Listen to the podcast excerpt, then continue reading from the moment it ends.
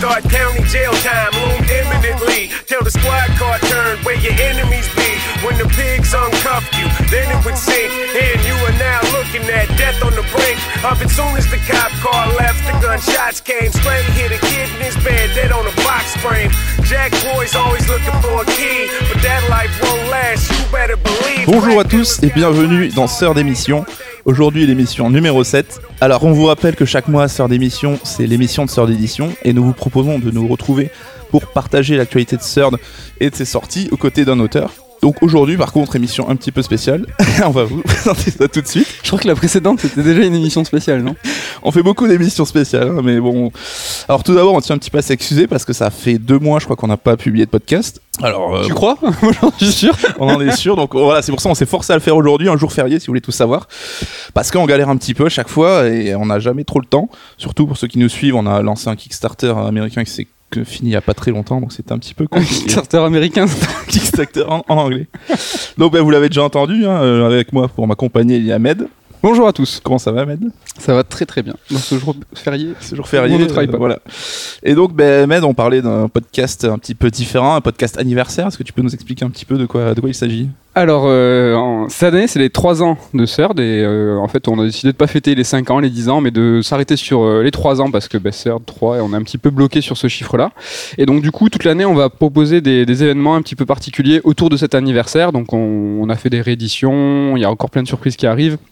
Et donc l'une de ces surprises qui a été soumise à un vote, c'était un podcast euh, dont vous, euh, auditeurs, vous euh, choisissiez le, le thème. Et donc en fait, il y a eu plusieurs propositions euh, sur une saga, sur les coulisses, sur les origines de Third. Et en fait, voilà, c'est euh, la thématique sur les origines de Third et sur notre parcours qui a remporté euh, ben, les suffrages. Donc c'est pour ça que cette émission est un petit peu spéciale. Donc juste en, en parenthèse pour commencer, c'est qu'on on va pas débuter sur nous quand on était jeunes, coucou, coucou et moi quand Notre on s'est rencontrés, notre parce que voilà, on, on, on est potes d'enfance, nous on se connaît depuis qu'on a l'âge de 8 ans, mais tout ça on l'a un petit peu raconté, enfin on l'a carrément raconté en détail dans La Gazette, qui s'appelle The Third, et c'est une publication qui est, qui est annuelle, ben, justement pour notre anniversaire, donc le numéro 3 de La Gazette qui est sorti en mars. Et donc voilà, c'est, on a raconté dans les premiers numéros euh, ben, toutes ces pérégrinations, euh, qu'est-ce qu'on fait, nos, nos guerres de quartier, quand on s'est rencontrés quand on avait 8 ans, tout ça. Donc là on va, on va attaquer directement, euh, entre guillemets, dans le dur. Ouais, c'est ça. Donc euh, l'idée, c'est d'éviter les doublons. Vous, si vous avez lu The Third, vous pouvez continuer à écouter cette émission. Il n'y a pas de souci. On va essayer d'avoir une approche un petit peu différente. Et si vous avez pas, si vous avez raté euh, les The Third, ils sont dispo sur le site euh, en, Ouais, en ligne. C'est Les, ça. Dans la rubrique actu de notre site, vous pouvez lire, lire les papiers sans problème. Donc, comme on disait, on va, on va aborder ça d'un angle un petit peu différent. Et le format audio nous permet aussi de rentrer un petit peu plus dans les détails. Et ça va être un petit peu l'occasion d'exhumer quelques anecdotes. Il faut savoir déjà, quand on a préparé le podcast, on s'est quand même bien marré sur deux trois trucs. Et donc, on va commencer tout de suite avec, euh, voilà, comme, euh, comme toute bonne histoire, ça commence par une soirée de beuverie. Donc, comme euh, Med l'a expliqué, nous sommes potes d'enfance. On, on se traîne aussi un autre pote qui s'appelle Nicolas Kretzer. on se traîne. depuis des années. Et donc, bah, la nif de ses 20 ans, on a fait une soirée pour, chez, chez lui. Et donc, évidemment, on était tous un petit peu sous. Et là où il y a l'habituel, vas-y les gars, on lance un groupe de rock. Bah, nous, Nous, on, on s'est a- dit, ah, vas-y les gars, on lance un magazine. Ben voilà, faut savoir que c'était un, nous un rêve d'enfance et euh, tout bêtement, euh, c'est le- c'est creux, hein, notre, notre ami qui fêtait son anniversaire qui a lancé l'idée. hein. Si je me souviens bien. On- Ouais, on était dehors, même il neigeait un petit peu, je crois. et On Ouais. était à moitié torse nu, je crois. On était sur- ouais. Il y a une photo où je tiens une bière à l'envers. et, euh, et donc du coup, c'est parti euh, sur de, de cette soirée-là. Et en fait, euh, comme la plupart de ces idées cons qui sont lancées en soirée, la plupart du temps, euh, c'est morné quoi. Et en fait, euh, donc Creux, son anniversaire, c'est en décembre.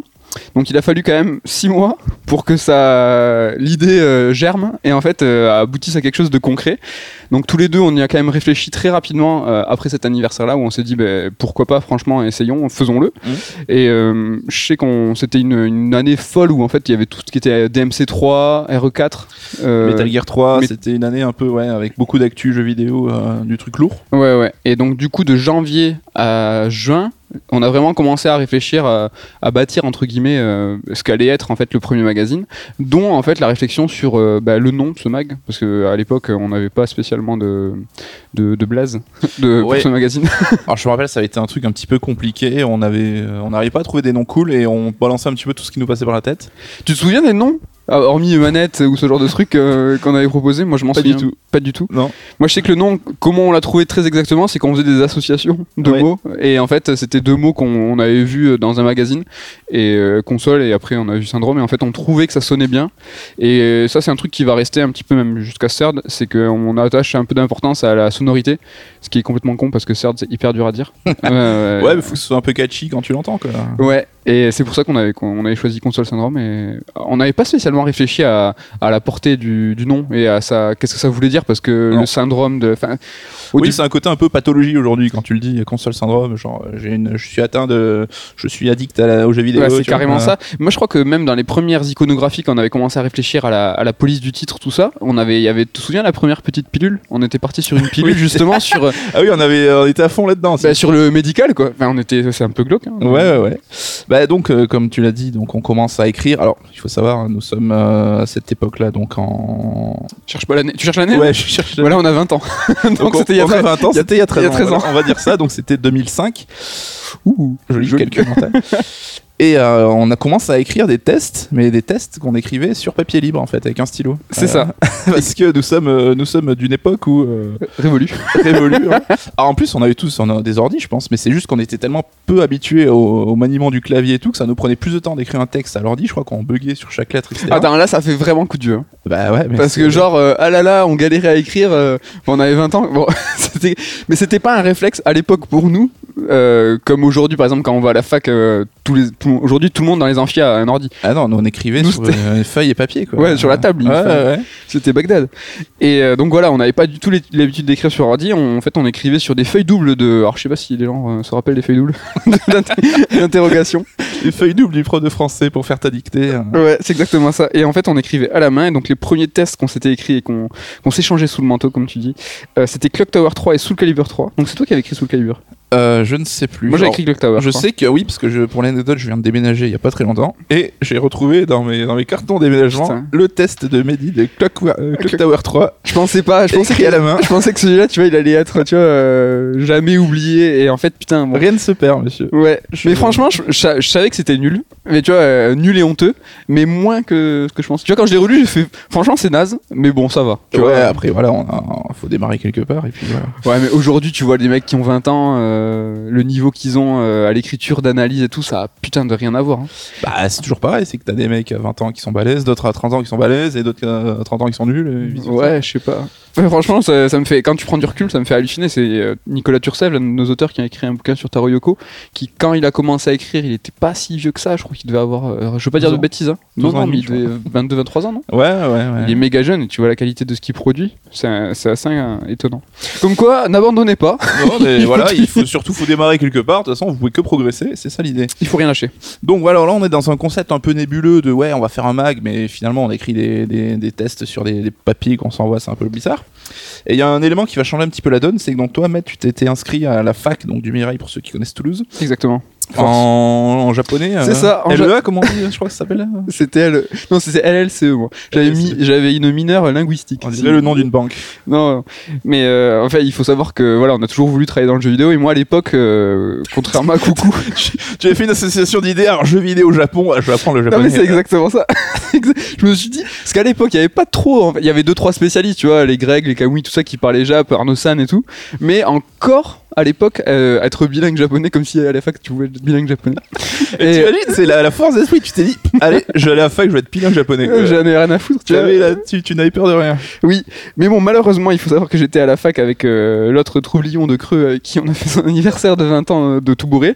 Donc en fait, on n'allait pas en cours et on allait, pour rappel, chez Massoud jouer au billard pendant les heures de cours. Et donc, c'est euh, au cours de ces années-là qu'on a rencontré en fait deux personnes qui étaient assez importantes pour notre histoire qui s'appellent Olivier et Younes, mais qu'on salue au passage, je sais pas s'ils écouteront ce podcast. Ouais, salut les gars. Mais euh, donc Olivier à l'époque euh, savait, c'est toujours, hein, euh, savait utiliser Photoshop et avait des, euh, des rudiments de, de tout ce qui était infographie, PAO, Ouais, tout ça. Mais pour nous, c'était comme rencontrer un magicien en fait, parce que ça nous parlait tellement pas. Enfin, Photoshop, même à l'époque, c'était un truc qui n'était pas non plus accessible à tous. Moi, je crois que dire, Photoshop, je savais même pas ce que. Enfin, je connaissais pas hein. Oui, je pense pas non plus.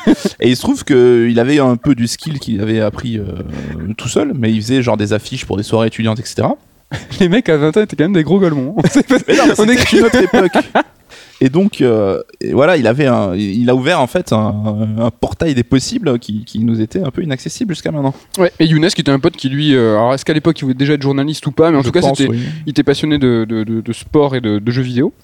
Et donc on s'est, euh, on s'est naturellement euh, rapproché d'eux, associés, et, et commencé à réfléchir ensemble à ce projet. En fait, on leur a naturellement parlé de notre, notre envie de faire un magazine. Je me parce que je repense Younes qui, pour euh, soumettre sa participation, avait écrit un test de PES là aussi sur une feuille. Il nous l'est passé, genre on l'avait lu devant lui à McDo, c'est genre on est rien lâché quoi. C'est vrai Euh, deux secondes, on lit le test et on te dit ce qu'on en pense. Je pense n'y a pas du tout. Les gros mots, c'est genre non, non, attends, je le lis, on en reparle et tout. Fait non, non, on va le lire maintenant, tout de suite. Putain, et on a dit c'était bien. D'accord, on, Ouais, va vas-y, c'est bon. on avait un stylo rouge et tout, on faisait, on faisait des petites ratures. Ça, Je m'en souviens pas du tout de ça. Et donc voilà, on a commencé, si j'ai pas de bêtises, à bosser sur quelques ébauches de couverture. Donc euh, Olivier aussi a aidé sur le logo, sur un petit peu la direction artistique globale. Donc on avait déjà le nom et euh, vite fait la direction. On savait, tr- on savait qu'il allait avoir des previews, des tests. Euh, on, on voulait pas faire de news à la base. De- Non, mais enfin, on, on a un peu dupliqué ce qui existait à l'époque, hein, c'est-à-dire une structure, tout ce qui est de plus bête et méchant, c'est enfin ce qu'on lisait, donc on a un peu dupliqué le truc. Donc un mag, tout ce qui est de plus classique, qui révolutionnaire rien du tout. euh, pour Bah, on avait vraiment envie de faire un mag, mais on avait absolument pas l'idée de révolutionner la chose. quoi. Ouais, on n'avait pas de velléité autre que juste euh, se faire kiffer euh, là-dessus, quoi. Donc, bah, juste pour l'anecdote, hein, il nous fallait une structure, donc on a monté une association. Ah, c'est beau. Les années d'assaut. les années ça, ça vie ma vie. Donc euh, N2M hein, pour euh, Nicolas, Nicolas Mehdi. Donc, euh, Nicolas au carré. Voilà, c'était euh, Kreutzer, euh, Mohamed. Ouais. Et alors pour l'anecdote aussi en face de chez Olivier, parce qu'on passait beaucoup de temps chez Olivier, comme c'est lui qui avait l'ordinateur, qui faisait la maquette. on squattait autour. Ça faisait un peu ambiance de rédac, mais comme si on n'était pas une. Oui, mais on- sauf que son appart, il devait faire 20 mètres carrés, je pense. euh, on était 5 dedans, 4-5. euh. Ouais, ouais. Et donc euh, le, le destin, le hasard a fait qu'en face de lui, son voisin, c'était Seb Lorenz, que peut-être certains d'entre vous connaissent, et qui est euh, l'organisateur aujourd'hui du Toulouse Game Show et d'autres salons aux quatre coins de la France. Et donc, faut savoir voilà que les premières ébauches du salon Toulouse Game Show, on, a- on était là pour la réflexion, on a participé un petit peu. Enfin, c'est vrai que nous, on s'en est détaché avec le magazine et tout, mais au départ, on était quand même. On euh, était là avant la création du TGS. Ouais, mais on avait euh, envie de s'impliquer. C'était un projet qui nous a toujours botté depuis le début, et on est toujours heureux de le voir euh, 11 ans après. Ouais, et même avant le TGS, et, même- et en même temps que N2M, on avait une aussi notre assaut tous ensemble du coup avec N2M, avec euh, Seb Lorenz, Olivier et nous, qui s'appelait Fury. Fury, c'était un peu les Avengers du jeu vidéo de Toulouse. en Ouais, fait. Euh, c'était ça. C'était euh, une association d'associations. Alors voilà, bah écoute, euh, alors, pendant l'été suivant, donc ça c'est l'année de nos 21 ans, euh, tous les jeunes plutôt équilibrés partent en vacances à la mer et on aura adoré le faire, euh, etc. Mais c'était le même été, c'était six mois plus tard. Ouais, ouais, ouais. C'était juste que nous, en fait, euh, enfin voilà, moi je suis de juillet, donc je venais d'avoir 21 ans. Toi en septembre, t'avais 21. C'était cette année-là, cet été-là, quoi. Et donc on a décidé de passer notre été à bosser pendant justement la fac nous laissait un peu de répit et à travailler sur un numéro pilote de console syndrome. Ouais. Alors est-ce que tu te rappelles un peu mettre ce pilote Bah, c'est comme on disait tout à l'heure, voilà, on n'avait rien de révolutionnaire, des rubriques très très classiques. Moi je me souviens justement dans cet euh, appartement à rédac euh, où il faisait très chaud et où il y avait une rôtisserie euh, au rez-de-chaussée. Ouais. Rôtisserie où travaillait Seb Lorenz. Il nous ramenait des poulets des fois. Euh, il faut le rappeler. On avait écrit, je crois, le premier texte et seul hein, de toute l'histoire de nous. Euh, on a écrit ensemble l'édito, mais genre, euh, on l'a écrit à l'oral. On fait, allez, vas-y, on refait cette phrase. Ah ouais, elle est trop bien cette phrase. Et puis, Ah, c'était l'époque. hein. donc, on a écrit cet édito là et. Euh, donc je me souviens de la couverture, donc c'était... Attends, je vais le prendre, je l'ai entre les... Oh non, je l'ai pas entre les mains. Si Donc une couverture avec Devil May Cry 3. Voilà, c'est donc l'épisode du reboot avec un jeune Danté. Ouais. Et donc euh, voilà, on avait des tests, des previews faites à base de... Comment on faisait les previews? Parce que je crois qu'on lisait seulement les previews Ouais, des on autres. hein. jouait pas aux jeux en exclu, hein, faut pas se leurrer. Je sais que plus tard, dans les, pro- dans les numéros suivants, c'était à base de démos, non? Ouais, mais juste pour vous faire une idée, par exemple, on a fait un dossier PSP versus euh, DS, donc euh, pour vous resituer un petit peu l'époque. Ah ouais, c'est clair. On avait fait un dossier, le géant se paye la machine à rêve en- Ah. entre Ubisoft et Electronic Arts. Electronic Arts qui venait de rentrer dans la capitale d'Ubisoft, hein, comme quoi, euh, dix ans après, on retombe un petit peu sur les mêmes situations. Les previews, c'était Shadow of the Colossus, Colossus pardon, Okami. Donc on avait déjà quelques rubriques, comme euh, Le Mal Oui, là, on- l'idée c'était de revenir sur un jeu qui était un peu passé inaperçu, et c'était Rez, il me semble. Ouais. C'est vraiment parce que les mal aimés, c'est un peu notre, nos ludothèques d'aujourd'hui, en fait. c'est un peu ça. Non, on lâche rien, on a une idée. on avait le bon plan. le bon plan, ouais. Alors là, on partait, on parlait d'une boutique euh, toulousaine, euh, des bons plans de Toulouse, en fait. Et là, ça s'appelait Kyodai à l'époque, ceux qui les plus âgés connaissent. Ouais. Et donc, euh, du coup, après. Au-delà de tous ces textes un peu bateaux, on avait quand même un article qui, qui peut-être euh, porté en germe un petit peu ce qu'on voulait faire.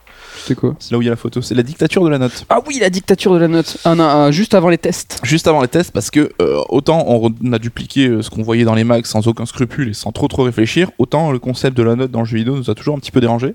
Et on s'était fendu d'un texte que j'imagine empoulé au possible et euh, Ouais, ouais. complètement euh, rêveur, où on justement on déplorait euh, cette course à la note. Et on expliquait pourquoi elle était pas logique, euh, quelle était la différence entre 95 et 92%, blablabla. Et voilà. Et Et, donc c'est pourquoi, en que- fait, justement, notre choix à nous n'était pas de faire de notes. Donc, du coup, dans chaque test, euh, il y avait une conclusion, il y avait un avis, un second avis. Donc, il y avait la personne qui testait le, le jeu et une, une seconde personne Voilà, qui donnait son avis. console plus, hein, c'était la méthode classique. Quoi. Ouais, ouais, mais pour nous, c'était euh, c'était complètement ouf. Et donc, en fait, c'était quand même un, un numéro pilote. Donc, qui faisait, hop, je regarde Soixantaine de pages. Ouais, soixantaine de pages avec des, alors, du coup, avec des pages de publicité, avec un numéro de téléphone portable qui est le mien, je crois. oui, non, 08, je sais pas ce que c'est. Où en fait, on, ce numéro pilote a été imprimé à 16 exemplaires. Alors ça, c'est ultra collector. Ouais. Et ces numéros-là, en fait, on a fait le tour de la ville de Toulouse pour les donner aux commerçants, euh, donc euh, les tabacs, certaines librairies comme Kyodai ou des, des magasins un peu spécialisés Ouais, qui pourraient même être quelques kiosques hein, carrément. quelques kiosques qui pourraient être intéressés euh, pour potentiellement faire de la pub à l'intérieur. Et donc, du coup, dès On s'était quand même fait chier pour un pilote, hein. je me rends compte avec le recul, une soixantaine de pages, toutes maquettées, pas mal de trucs écrits. Alors on avait un petit peu recyclé, on va avancer, on va, on va un petit peu recycler le, le contenu dans le numéro 1, parce que du coup, enfin, 16, ex- 16 exemplaires, ça n'avait pas été vraiment lu. euh. Ouais. Donc il y avait un petit peu de contenu qui avait été recyclé. On avait quand même changé la couverture. Couverture complètement un concept. Euh, c'était pour le jeu Shonen Jump All Star, ouais, sur. DS, donc c'était Ouais. un mélange de toutes les licences du Jump, donc euh, euh, Naruto, Dragon Ball, Bleach, etc. Et là on s'est dit bah tiens on se fait pas assez chier, on va prendre des artworks de tous ces persos qu'on va chacun détourer, donc on a fait une petite formation de, de détourage Ouais, sur Photoshop. il y a une centaine de persos détourés. Et donc au final on a fait un amalgame sur la couve qui aujourd'hui bah, c'est vrai que c'est un peu bordélique et c'est pas très euh, super. Pas esthétique. Mais on a été très très fiers et du coup ça avait donné à ce premier numéro qu'on a tiré à 50 exemplaires je crois lui Ouais. ça avait été un carton entre guillemets On hein, peut dire que c'est un carton. parce qu'on a épuisé des exemplaires très très vite Et on avait caché dans la couverture, on avait caché Younes. oui Euh, une petite photo d'Younes euh, sur la couverture Et on avait déjà quelques pages de publicité qu'on vendait à l'époque. Attendez-vous, à une somme folle, 50 euros la page de pub. c'est déjà les euros du coup? Ah oui, c'était déjà des euros, calme-toi. donc ouais 50 euros la page de pub en fait l'idée c'était de nous aider à financer euh, l'impression parce que évidemment nous on travaillait bénévolement bien sûr il n'y avait pas de, de- de boîte derrière Mm. donc le seul coût était euh, l'impression et euh, alors faut savoir qu'un numéro euh, Voilà. à produire nous revenait à peu près 14 balles pièce ça. si je dis pas de conneries et on le vendait 4, 4 euros, euros. comme des gros génies du commerce que nous sommes Oui, parce qu'on s'était mis dans la position de. du consommateur quoi Ouais, et en fait, on s'était mis en concurrence directe avec les magazines de l'époque, et on s'était dit, bah, si on avait un magazine, un, un vrai magazine national, à quel prix on aimerait le proposer? Un Et- peu moins cher et, et c'était tout, 4 hein. euros. donc Et- bah, Et on était déjà à l'époque euh, contre les euh, 3,90€, prix qu'on pratique aujourd'hui, les 90, parce que sachez que c'est très important le on nous a appris qu'il fallait le faire c'était Il fallait le faire, mais à l'époque on était tellement rebelles on a fait non, on c'était 4 euros et pas 3,90. Bon, on va avancer un petit peu. Donc, euh, bah, au final, euh, ce magazine-là, on va en publier 7 numéros, donc un rythme trimestriel, donc tous les 3 mois un numéro. C'est vrai qu'on s'imposait un rythme qui était un petit peu intensif, hein, parce qu'on était chacun à la fac ou au boulot à côté. Ouais. Et donc, ça impliquait de bosser après les cours et tout. Mais euh, avec le recul, c'est vrai qu'on se dit que c'est peut-être ça qui nous a appris aussi un petit peu à. Tu vois, on, enfin, on a toujours euh, eu la volonté de tenir les délais et tout, même à l'époque où personne nous attendait, où tout le monde s'en foutait.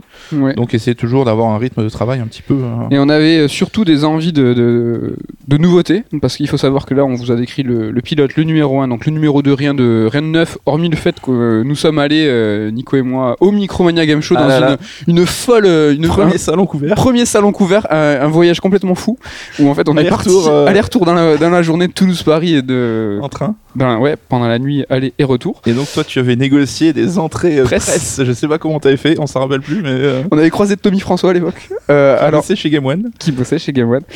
Donc ça c'était le seul petit truc qui est rigolo du numéro 2.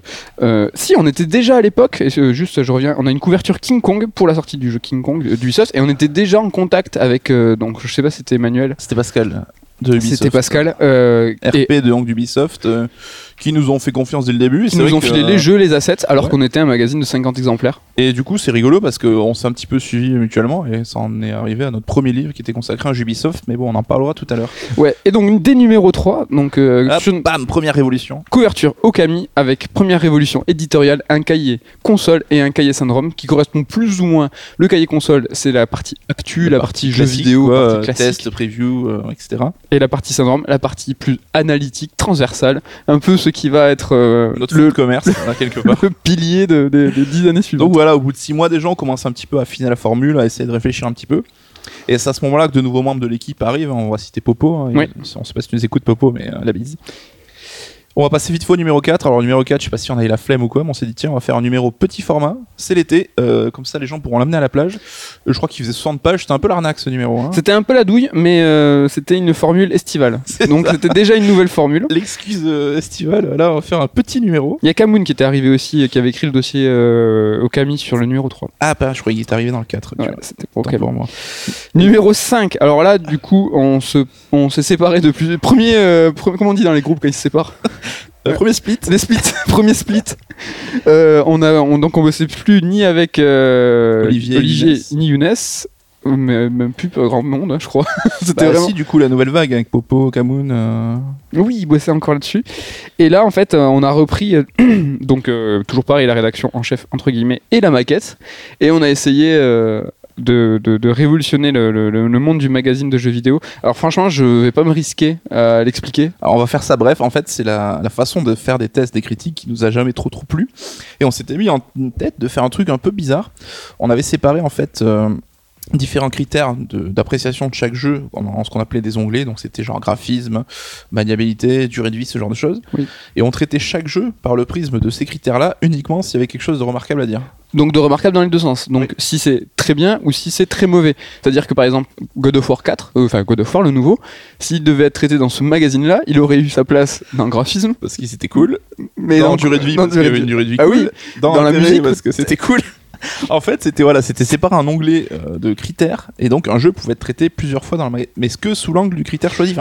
C'était un concept un peu, Mais si, un par peu exemple- bâtard hein, quand on y repense. Mais si Euh, par exemple ton jeu, tu le trouves pas euh, dans par exemple durée de vie, c'est que en fait c'est une durée de vie qui est normale. voilà, il y a rien à dire. C'est a- pas euh, l'arnaque ni c'est pas le jeu le plus long de la terre. Voilà. En même temps, l'idée c'était juste d'éviter des redondances, de parler d'un- critère de jeu si ça en avait pas l'intérêt, quoi. Tu vois, tu vas pas parler des graphismes si le jeu il a rien de spécial à ce sujet, etc. Donc je, je peux comprendre le, le petit intérêt qu'on trouve à cette formule. Mais honnêtement, tout le monde nous a dit non, non, mais les gars, c'est incompréhensible, faut arrêter et tout. Donc euh, Non mais c'était incompréhensible. on a arrêté au numéro suivant, dès le numéro 6, on avait arrêté. euh, Ouais, mais je sais plus euh, si GameWeb à l'époque était déjà en place ou pas, mais eux, ils avaient une formule de test qui était par question, où en fait euh, sur un jeu euh, l'auteur posait une question rhétorique et il répondait lui-même. C'était bien plus tard. C'était bien plus tard, mais c'est un petit peu le même principe, dans le sens où en fait tu prends un critère précis et tu y réponds. C'est vrai. Alors GameWeb, hein, le site web monté par Georges Grouard qui avait fait Gameplay RPG, qui avait fait Background. Mais tiens, on en parle, c'est pas dans le numéro 5 où Jay avait déjà. Donc, Jay, on le connaît depuis plus de 10 ans aujourd'hui, enfin, du coup aujourd'hui. Mais à l'époque, on l'avait déjà contacté parce qu'on était Fan. déjà à l'époque fan de son travail, qu'il a largement influencé notre, notre taf. Et on lui avait accordé une, une interview de 10 pages. Ouais, 10 pages, et c'était justement à la fin de son magazine Background. Ouais, il annonçait. Et euh, c'était voilà, en une des questions, alors c'est vraiment la fin, et euh, c'était un petit peu. euh, on avait. Est-ce qu'on n'avait pas un peu le reveal? On a, Il nous avait fait une page avec écrit Game Over. Avant Twitter, avant tout, les exclus, les premiers bails qu'il faut. Oui, oui, donc il y avait les forums, mais je crois qu'on a vu le reveal. hein. Je vais pas vous dire de Et en bêtises. parlant d'exclus, donc dans le numéro 6, on a eu la, la joie de, de contacter David Cage pour lui demander une interview. Parce que là aussi, on est plutôt fan de son travail. Alors à l'époque, euh, Fahrenheit était Fahrenheit, sorti. ouais.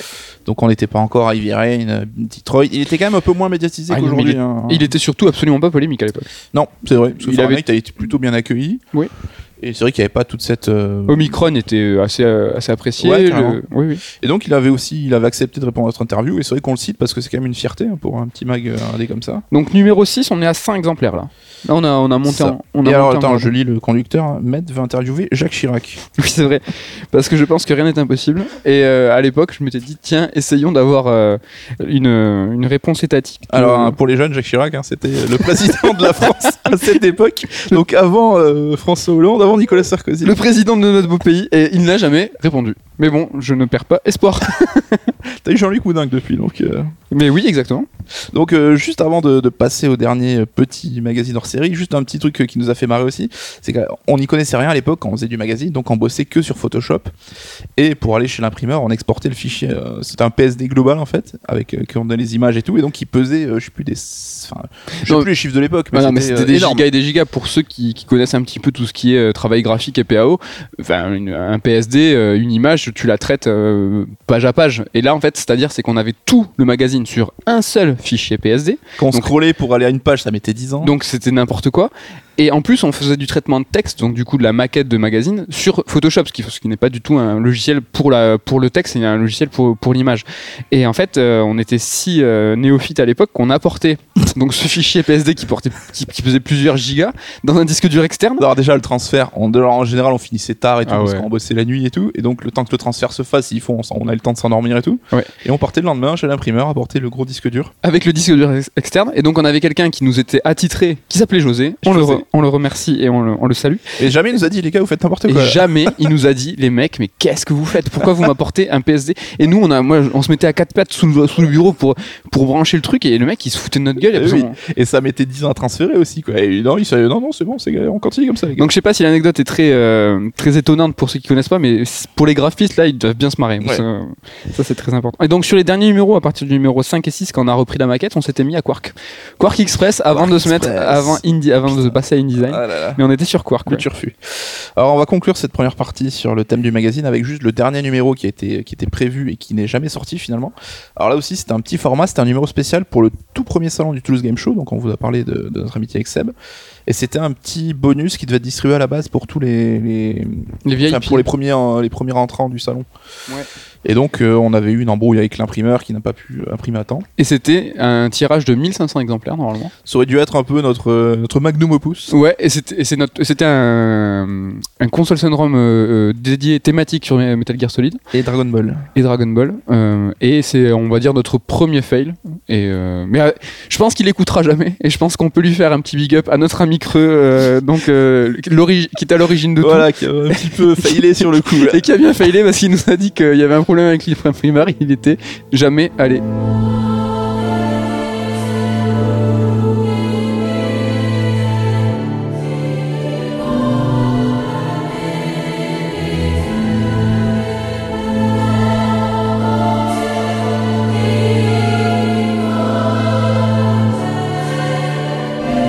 Alors, après 7 numéros du magazine Papy Console Syndrome, nous avons décidé, bah, comme euh, la technologie aidant à l'époque, de nous orienter sur le web. Donc il faut savoir, comme on l'a expliqué, qu'après euh, ces 7 numéros, euh, faire un produire un magazine nous demandait du temps et ainsi un petit peu d'argent. Donc on arrivait quand même euh, à s'en sortir pas trop mal avec quelques pubs, etc. Mais euh, le format web, enfin c'est pas le format web naissant, mais en- sur le web on commençait à voir arriver de plus en plus de contenus, de sites euh, qui se professionnalisaient ou même euh, des sites amateurs. On s'est dit tiens, bah, ça peut être une alternative sympa pour nous. Est-ce que c'est le temps des Skyblogs ou pas encore? Je crois pas. Je crois pas encore. hein. C'était avant Non, c'était après C'était Skyblogs. Ah ouais, non, non, on est, on est bien fait, mec. Non, il faut savoir que le premier site qu'on a monté, en fait, était en parallèle de nos magazines papier, où en fait, on, on avait déjà l'ambition de montrer un peu les coulisses, de savoir comment il se passait. On avait, en fait, c'était une espèce de, De vitrine. home- de homepage, de vitrine Ouais. exactement, où en fait, on pouvait télécharger euh, les euh, fichiers du, du magazine. Et en fait, on avait, je sais pas si tu t'en souviens, des pixels cachés, où Olivier, en fait, planquait des, des photos dossiers de nous. Easter egg euh, avant l'heure. Alors donc on avait aussi des portraits de chaque membre de l'équipe. C'était vraiment pour l'idée voilà de, de présenter un petit peu les gens qui pourraient tomber euh, par hasard sur nous sur le web. Je vois pas comment hein, vu que euh, le référencement d'époque, je pense que c'était dead. Ou alors que, si, justement, il y a peut-être plus de chance à l'époque qu'aujourd'hui. Alors info amusante, c'est que donc dès que le magazine papier était tombé en rupture de stock, on proposait le mag au format euh, téléchargeable sur le web gratos. Mais c'était un PDF C'était pas du PDF. On a un problème avec le PDF, hein, je pense. Je pense qu'on a un problème avec l'informatique surtout. Et donc on filait ça dans un espèce de fichier zip de JPEG et genre les JPEG numérotés de 1 jusqu'à nombre de pages du magazine. Et c'est pareil, enfin tu vois, c'était une double page par JPEG. Donc fallait à chaque fois cliquer sur chaque pour lire, zoomer et tout. Enfin c'était l'enfer et euh, je sais pas s'il y a beaucoup de gens qui avaient téléchargé ces magazines. En tout cas on s'excuse avec le recul de vous avoir, avoir fait subir cela. C'était une volonté, c'était une envie, on, on a essayé. Donc on continue avec notre deuxième version du site web. Alors là encore l'envie de révolutionner le monde. hein, on se refait pas comme on dit. Mais surtout, surtout, surtout l'envie de, de- de coller au magazine en fait. C'est toujours ce, ce- ce point d'accroche là, c'est le magazine papier euh, et euh, toujours euh, se référer à ça. Donc quel était le concept de ce site web? Alors, avant de te balancer le concept, je vais te dire comment ce site a été monté. Je sais pas si tu te rappelles, c'est un pote d'Olivier qui s'appelait Oz et qui nous a fait une formation PHP. Fabien, si tu nous écoutes. Fabien, oui, c'est peut-être possible qu'il nous écoute. On te, on te fait un big up. Euh, il nous avait appris en une soirée le- les rudiments. Alors vraiment, hein, les rudiments. De, alors, c'est du PHP ou pas Je sais pas. Ou de l'HTML Non, je sais plus. Putain, en, je, fait, sais- je connais même pas la différence. hein. en fait, oui, c'était. On voulait être autonome sur la gestion du site et donc pouvoir s'en occuper nous. Et nous avait euh, expliqué de la manière, je pense, la plus pédagogue possible. Donc, euh, et il articulait ça en fait autour d'un sorte de, de fichier Excel quelque part. Ouais. Et il fallait rajouter soit du texte, soit du contenu visuel. Et ça crée une armature de site. Et donc sur le concept du, tous les mois, on, a- on avait un, un magazine interactif. Donc en fait, le site se résumait à une home page qui présentait euh, le. le- bah, C'était une couverture de c'était mag, une en fait. couverture de mag qui changeait tous les mois. Et en fait, quand tu cliquais sur les accroches De la la, couve. couverture, de- sur la une, bah, t'as- tu, euh, tu intégrais, enfin tu, tu pouvais lire euh, les articles euh, qui s'y référaient. Ouais. Et là, c'était des articles inédits par rapport au mag, hein, si j'ai pas de bêtises. Tu ne dis pas de bêtises, c'est inédit. On essayait même de réagir un petit peu à l'actu. Enfin, c'était vraiment les débuts du web euh, avec les avantages que le web apportait, quoi. La réactivité, la flexibilité, pouvoir commenter l'actu direct. Je me rappelle l'un des articles où on a vraiment bloqué, on s'est réunis tous pour en parler et en se disant il faut qu'on aille vite. Alors que franchement, je parle, je, parle, hein, je, je pense qu'en termes de temporalité, ça ne veut Je rien sais, dire. même plus de, je sais même pas de quoi tu veux parler. de Kingdom Hearts 2 qui La en fait fin. à l'époque ouais et la fin donc sur la secret ending on s'était on, l'avait tous fini le jeu donc ouais c'est pour ça que je parlais de temporalité Bon, le jeu est sorti on l'a fini je sais même pas combien de temps après mais nous pour nous on était c'était le buzz quoi il fallait qu'on en parle Ouais, mais je veux dire une connerie parce que YouTube euh, a existé, c'est sûr, mais c'était pas encore ce que c'est aujourd'hui. Parce que j'ai vu l'émission de Gajin Dash dans Alex Pilote qui parle de No Life Oui. et qui disait il y a 10 ans ou 11 ans quand No Life est né, euh, YouTube avait 2-3 ans. Donc on est dans ces époques-là. hein. ouais ouais Donc t'allais pas sur euh, Google, euh, YouTube pour aller voir la secret ending du jeu en mode euh, je vais trouver la vidéo sur le web tranquille. non non Et donc c'était un papier qui analysait vraiment le contenu du truc. non mais c'est là où là où, on, où c'est ouf c'est qu'on se dit que si à l'époque si on avait monté une chaîne YouTube, aujourd'hui on serait un duo de youtubeurs euh, millionnaires parce qu'on aurait été les premiers dans le game. Les euh. premiers Cyprien et Squeezie en fait. Ah mais tellement.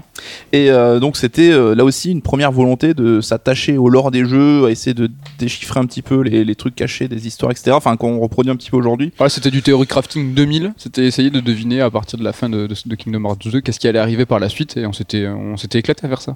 Donc là on était encore sur une version euh, à cheval entre site web et magazine papier. Oui, là le magazine papier existait encore. Et donc là on arrive à la troisième version de notre site web où pour le coup là c'était voilà on avait terminé avec le Mac papier, c'était beaucoup trop de contraintes, beaucoup trop de temps, beaucoup trop d'argent. Donc on décide vraiment d'arrêter le papier.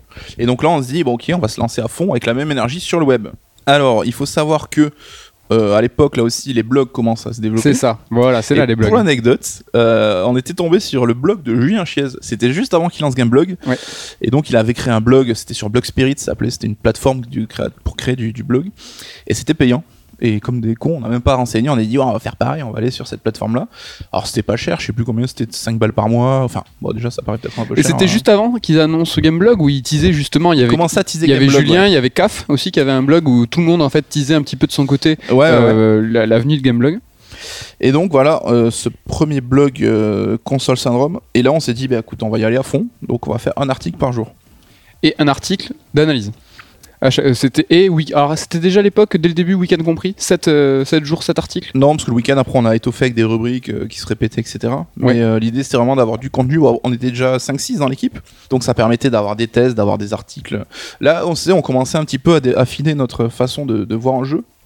Et donc pas seulement de jouer un jeu et de critiquer en disant c'est bien, c'est pas bien, mais évidemment de faire un test en disant on a voilà ce qu'on a pensé du jeu, mais aussi avoir des articles satellites qui vont s'attarder à certains sur certains aspects du jeu. Et euh, donc euh, c'était voilà, on pouvait avoir 3 4 articles sur un même sujet. Je me rappelle qu'on faisait même des semaines thématiques euh, je me rappelle d'une sur Red Dead, je crois ou Ah, on, a fait Prince of, 4. on a fait Prince of Persia, on a fait Mario en semaine thématique. Bon, L'idée c'était voilà, sur, euh, sur 7 jours, pouvoir décliner 7 articles différents en parlant du même jeu. Parce qu'on avait, on avait vraiment cette frustration à l'époque de se dire que déjà ça allait trop vite. Euh, qu'une une grosse sortie en chassait une autre Ouais. et qu'un un, un jeu phénomène euh, dont nous on avait vraiment envie de s'attarder dessus ben, on, sur les tests généralistes enfin sur les tests spécialisés en règle générale dans la presse ben, on passait directement à autre chose et nous on avait vraiment envie de se dire mais non là euh, Le jeu est sorti, c'est là où c'est intéressant. c'est trop parler, important. C'est là le jeu est sorti, tous les joueurs y ont joué.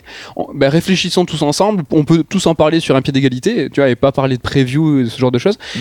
Et nous, on voulait pousser à l'époque, justement après la sortie, l'analyse plus loin. euh, C'est sur- là qu'on voulait apporter une plus-value, et c'est vrai que ça peut paraître prétentieux aujourd'hui, mais euh, dans l'idée, c'était ça qu'on voulait voilà, proposer. euh, Ben, ralentir la, ben, ralen- ralentir la cadence. la course du temps. Non, Parce mais que- tu vois, euh, enfin la réflexion aujourd'hui, on fait des, des- des- des- des livres de 200-300 pages sur une série donnée. C'est exactement ça. C'est s'attarder au maximum sur une série, essayer de l'essorer euh, ou, ou un jeu, essorer toutes ces thématiques, d'en parler au maximum. Et c'était un petit peu le cas à l'époque. Ouais, alors là, je vais faire encore une fois mon daron, parce que pour. Je vais sortir un gros mot, mais à l'époque, c'était l'émergence de ce qu'on appelait le web 2.0. Donc, c'est-à-dire tout ce qui était bah, les communautés, les blogs, les commentaires, les, Les forums. C'était vraiment. euh, Enfin, euh, c'est un virage qu'a pris le web à ce moment-là, où c'est devenu très participatif, ouvert à tous, et tout le monde pouvait justement partager, commenter, etc. Est-ce qu'on parle de flux RSS là? Ah, J'ai jamais compris ce qu'était un flux RSS. donc. Alors on continue sur cette troisième version toujours parce qu'on voulait expliquer au moment où l'a lancé, Gameblog allait se lancer.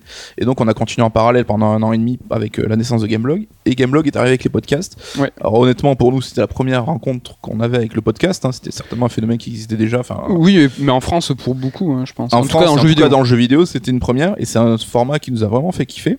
Et on s'est dit, bah, on va faire pareil aussi. Et alors là, je vous passe les détails hein, parce que je pense qu'on avait le, le micro le plus dégueulasse du marché. On était trois autour d'un micro. Attends, c'était le. C'est un c'était- micro de webcam. euh, Oui, c'était un micro de. J'allais dire SingStar, mais non, c'est plus tard ça. Et donc, euh, l'idée, c'était qu'on avait fait un générique qui bruitait à la bouche. Exactement, avec une guitare sèche, avec euh, pour en base en base rythmique. Ouais. Et Une bouteille d'eau. pour, ouais. euh, jouer le, le la rythmique. Et aussi. malheureusement, les fichiers ont été perdus. Mais c'était le générique euh, entièrement bruité à la bouche, c'est très très dommage. Ah, mais je me rappelle encore de l'air. Je le ferai pas ici, mais. euh, Bah, moi aussi, j'ai presque envie, mais bon, j'ai j'ai trop Euh, honte. Encore une fois, hein, c'était avec Creux, donc toi et moi, on, a On était commencé tous les trois, ouais. Donc, euh, cette version du site, bah, honnêtement, ça fonctionnait pas trop mal. Enfin, c'est vrai que j'ai aucune idée des stats à l'époque et de ce que ça valait par rapport à d'autres, mais on avait quand même commencé à avoir une petite communauté, des gens qui suivaient ce qu'on faisait, qui kiffaient ce qu'on faisait. Ouais. Et donc, avec ce rythme-là, c'est vrai, on a été repéré en fait par le site alapage.com. Alors, à ça, la tout le monde ne s'en souvient pas. ah, c'est Web 2.0, c'est on sort les, les, les, les dinosaures du placard.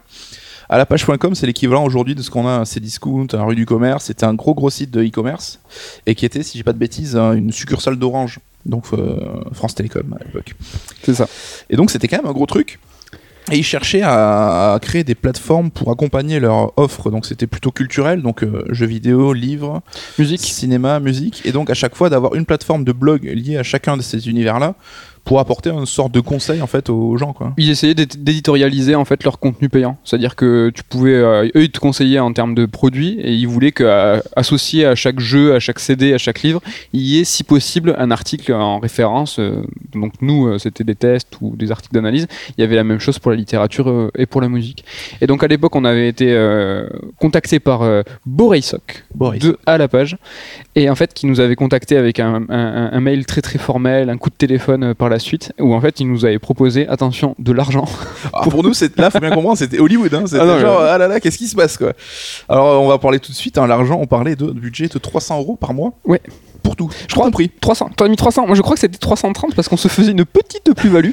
10 balles pour acheter un kebab. En fait, donc Voilà. là, tel que nous on l'envisageait, on a dit ok, on a 300 balles pour gérer le site.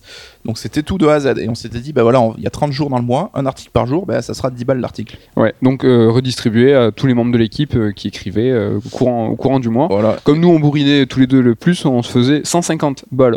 Ouais, mais 100. c'était, euh, on était trop contents quoi. Franchement, 100 euros chacun par mois et puis après le reste pour. Franchement, plus pour écrire contents. sur les jeux vidéo, enfin c'était du kiff quoi. C'est de ça pour le plaisir à la base. C'est de toute façon ce qu'on faisait gratuitement euh, par avance quoi. Et c'est comme ça donc euh, alors console syndrome-blogspirit.com est devenu la page jeuxvideo.com. Oui, la page. Donc on- c'était voilà décliné comme ça la page littérature, la page jeux vidéo, la page cinéma. Ouais. Alors je me rappelle une anecdote, on parlait de la thune justement, on avait dû essayer de gratter plus. Il a dit non non mais je vous donne moins par exemple qu'au blog littérature parce que lire un livre c'est long. Putain, je me souviens pas de ça. ouais. J'étais un petit peu deg. Alors là aussi on avait fait les rebelles, on n'a pas voulu avoir la structure du même blog que les autres, on a voulu avoir notre habillage à nous etc. Donc on avait un site qui était plutôt stylé. Ouais, euh, dans un gris taupe, je me souviens de la- de la couleur dominante. Et là on avait migré tout sur WordPress, donc on avait s'était tapé genre trois mois avant l'ouverture du site. C'était euh, horrible. migrer tous nos articles à la main, on s'en est copié-collé, enfin c'était euh, l'enfer. Et l'aventure a duré quoi Un an Ouais, à peu près un an. ouais. Alors je sais pas si c'est à ce moment-là, mais on va le dire maintenant. Je pense donc que toi en parallèle, t'avais, t'étais en stage chez GeoAdo. Entre mes deux années de BTS, donc du coup, moi j'ai fait un BTS édition après mes années de fac. Moi je l'avais mis après, je, je- j'ai ma temporalité qui est un peu pétée. hein. Ah ouais? Mais on en reviendra sur le BTS un peu plus tard, mais juste donc t'étais étais chef de rubrique jeux vidéo pour le magazine chez Wado, Ouais. et donc tu avais euh, les contacts des RP, t'avais accès un peu à tout le monde? Ben, comme c'était euh, à l'époque euh, un magazine, en tout cas en généraliste, euh, et pour les adolescents qui pesait vraiment vraiment fort, c'était quelque chose, c'était plus de 100 000 exemplaires. donc comme moi j'étais le chargé de rubrique et personne me demandait des comptes, je faisais absolument ce que je voulais dans mes doubles pages. Et ben j'avais les les faveurs d'absolument tous les éditeurs de jeux vidéo de France. Et euh, c'est de là que, bah, que j'ai rencontré plein de RP d'aujourd'hui qui sont devenus des potes, hein, comme Alida et autres. Oui, on a des potes chez les RP, c'est vrai, ça se fait. On n'est Et pas journaliste. On n'est pas journaliste. hein. Est- Mais Et- euh, c'est-à-dire toi, par exemple, chaque mois tu traitais quoi? 3-4 jeux? Parce que t'avais une double page? Ouais, c'était même pas forcément une double page. C'est si je choisissais d'avoir une double page, j'en faisais une double page. Mais sinon, je pouvais faire une page simple. Donc c'était 3-4 jeux avec une interview. Et euh, c'était, je peux dire, c'était à l'époque très bien payé. Moi, j'étais payé 200 balles la double page. C'était vachement bien. Et donc tu recevais tous les autres jeux qu'on en profitait pour traiter nous sur euh, le site. Quoi, Tout, sur, euh, ouais, ouais, tout, tout. Et au-delà de ça, euh, on recevait, donc comme j'étais très très bien traité à l'époque, on recevait absolument tous les jeux, plus tous les dossiers de presse. Donc c'était un petit peu une autre époque de la presse où euh, chaque éditeur en fait mettait les formes pour chaque sortie ouais. et faisait des dossiers de presse très très Même des qualitatifs. Presse, euh, des trucs mastoc quoi, avec des goodies, des trucs classe. Ah, c'était des trucs de ouf. C'était vraiment des trucs de ouf. Je me rappelle d'un jeu de. C'était quoi Un jeu de stratégie, plus c'était civilisation ou je sais plus quoi, un truc de ouf. Avec le coffre en bois? Mais je Ouais. sais plus. Et donc, nous, dans notre grande. euh, mensuétude, générosité, je ne sais pas. Au lieu de faire les mecs vénous en disant vas-y, se roule, on reçoit tout, on va tout garder, on va avoir plein de goodies, on s'était Ouais. dit ben, on va faire un concours. Et chaque samedi, ben, on avait un concours pour faire gagner l'un de ces jeux, l'un de ces kits presse, etc. L'un des kits presse, ouais, parce qu'on s'était dit euh, que ça, ça allait faire plaisir au lecteur. Et en fait, euh, le but, c'était euh, on cachait un mot random dans l'un des articles de la semaine. Et, et à la fin, On mettait une énigme, il fallait trouver le mot et dire dans quel article il était caché. exactement. Et en euh, fait- honnêtement, enfin, vu l'audience et tout, et vu les cadeaux qu'ils recevaient, les mecs, je pense que c'était quand même le bon bail. hein. Euh, Mais avec le recul, moi, je suis deg. hein. Parce ouais, que après, franchement, tu les ça- aujourd'hui, faut dire qu'on reçoit encore un petit peu les, les dossiers de presse, mais ça se fait plus. Ça se fait euh, plus- C'était vraiment une époque, une autre époque. Ils avaient plus de thunes. ouais, Ah oui, ils avaient hein. tellement plus de thunes et on recevait des trucs de fou. Franchement, c'est quand on vous parle de là pour le dossier, pour le RTS euh, justement, c'était Sega. C'était un vrai coffret en bois avec du sable à l'intérieur, une petite bouteille et tout. Enfin, ça, ça c'est Total War. je Total War. C'est Total War. T'as raison. Et donc là, l'aventure à la page euh, se poursuit, genre, je pense, sur à peu près un an. Ouais, je pense aussi. ouais. Et là, alors, euh, stupéfaction, on se lève un matin, le site est inaccessible. Ok, on comprend pas trop ce qui se passe. Et on apprend par ricochet au bout de 2-3 jours que à la page a été rachetée, euh, alors je ne sais plus par qui à l'époque, Rue du commerce. par rue du commerce. Mm. Et donc, du jour au lendemain, sans nous prévenir, ils ont coupé euh, tous les accès au site, tous les, enfin, ils ont mis hors ligne tous les blogs et on n'avait même plus accès nous. Victime d'une OPA que nous étions. Voilà. Et donc, on a perdu tout le contenu parce qu'on n'avait pas pu récupérer les archives. Ouais, ouais. Alors là, petit coup euh, de bambou sur la tête, mais on se dit bon, c'est pas grave, on va repartir sur notre site Console Syndrome. Et donc là, on est parti en WordPress, hein, plus euh, les galères de Blog Spirit payant. Et donc, euh, je sais plus si c'est tout de suite, mais très vite, on a repensé un peu nouvelle formule du site avec un nouveau logo, Ouais. une nouvelle direction artistique. Alors, nouveau logo qui n'a pas plu au début. hein. Non, on a eu. Je pense qu'on peut dire qu'on a eu un shitstorm. À l'époque, ça n'existait pas sur internet. Donc, nous, nos, nos quatre lecteurs euh, n'ont pas kiffé. Donc, euh, premier shitstorm euh, pour nous. Sur le logo, bah, il faut dire que c'était, on avait mis un halo de lens flare en fait. Sur le logo, c'était dégueu. C'était un- un peu dégueu. Mais ça a duré euh, trois jours. Après, t'as refait une version En flat. qui était super cool, super jolie. Ouais. Et qu'on a décliné en couleur et tout.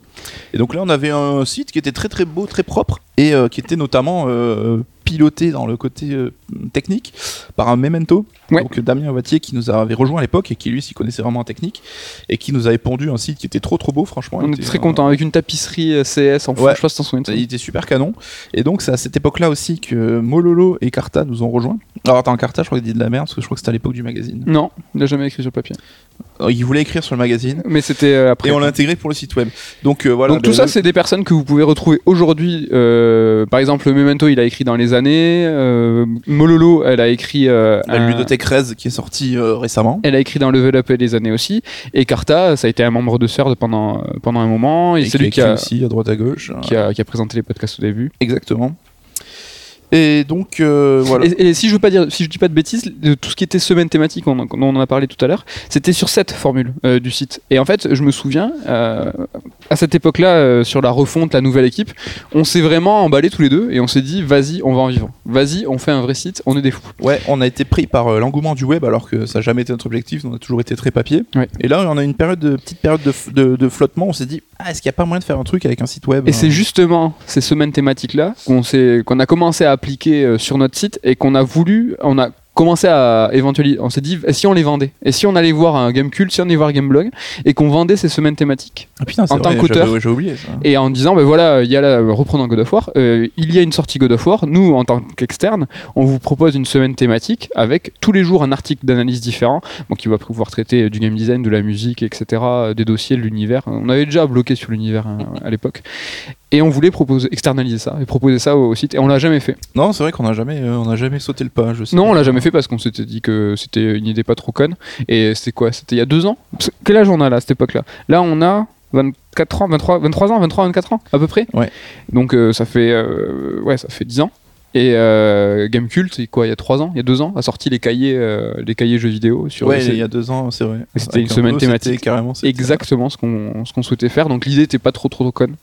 Mais là aussi encore, des fois, on est un peu alambiqué dans nos, dans nos, dans nos envies, nos idées. On a commencé aussi à réfléchir à une organisation des sites mensuels avec genre ben, un test le mercredi, donc fallait prévoir quatre tests sur le mois. ah oui c'est vrai on avait rubriqué les jours Ouais, en fait le mercredi c'était le jour du test et là c'était complètement con parce que toute la flexibilité que t'offre le web, ben, on s'asseyait dessus, on disait non, non, ça, ça nous intéresse Oui, parce qu'on aime bien nous ou synthétiser ou euh, rassembler, amalgamer les choses en Ouais. disant euh, c'est comme ça et c'est pas autrement.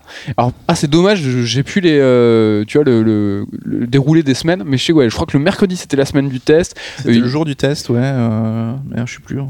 Je sais plus après. Et là c'est à l'époque aussi on faisait des previews à base de démos parce que du coup on avait accès aux démos. Et euh, donc c'était tout pour euh, cette page. Et donc c'était un peu, je sais plus, ça a duré quand même un petit peu longtemps ça.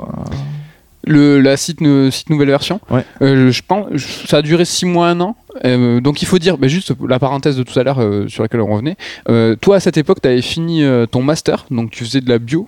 Euh, Fac rappelle- de bio. Fac de bio. Euh, Rappelle-nous l'intitulé, s'il te plaît. Vectorologie, virologie, Ah, thérapie génie. ouais, c'est ça. Ah, Putérologie. Tu te rappelles mieux que moi. mais- Ouais. et euh, donc moi, en parallèle, euh, je faisais un BTS édition parce qu'il faut savoir que, Attends, on l'a même pas dit, c'est un truc assez important. À l'époque du magazine, on s'était dit, franchement, la presse, ça pue, c'est un petit peu moribond. On ne l'a pas dit parce que tu empiètes sur la thématique 3 C'est vrai, que tout nous à allons fait. aborder tout de suite.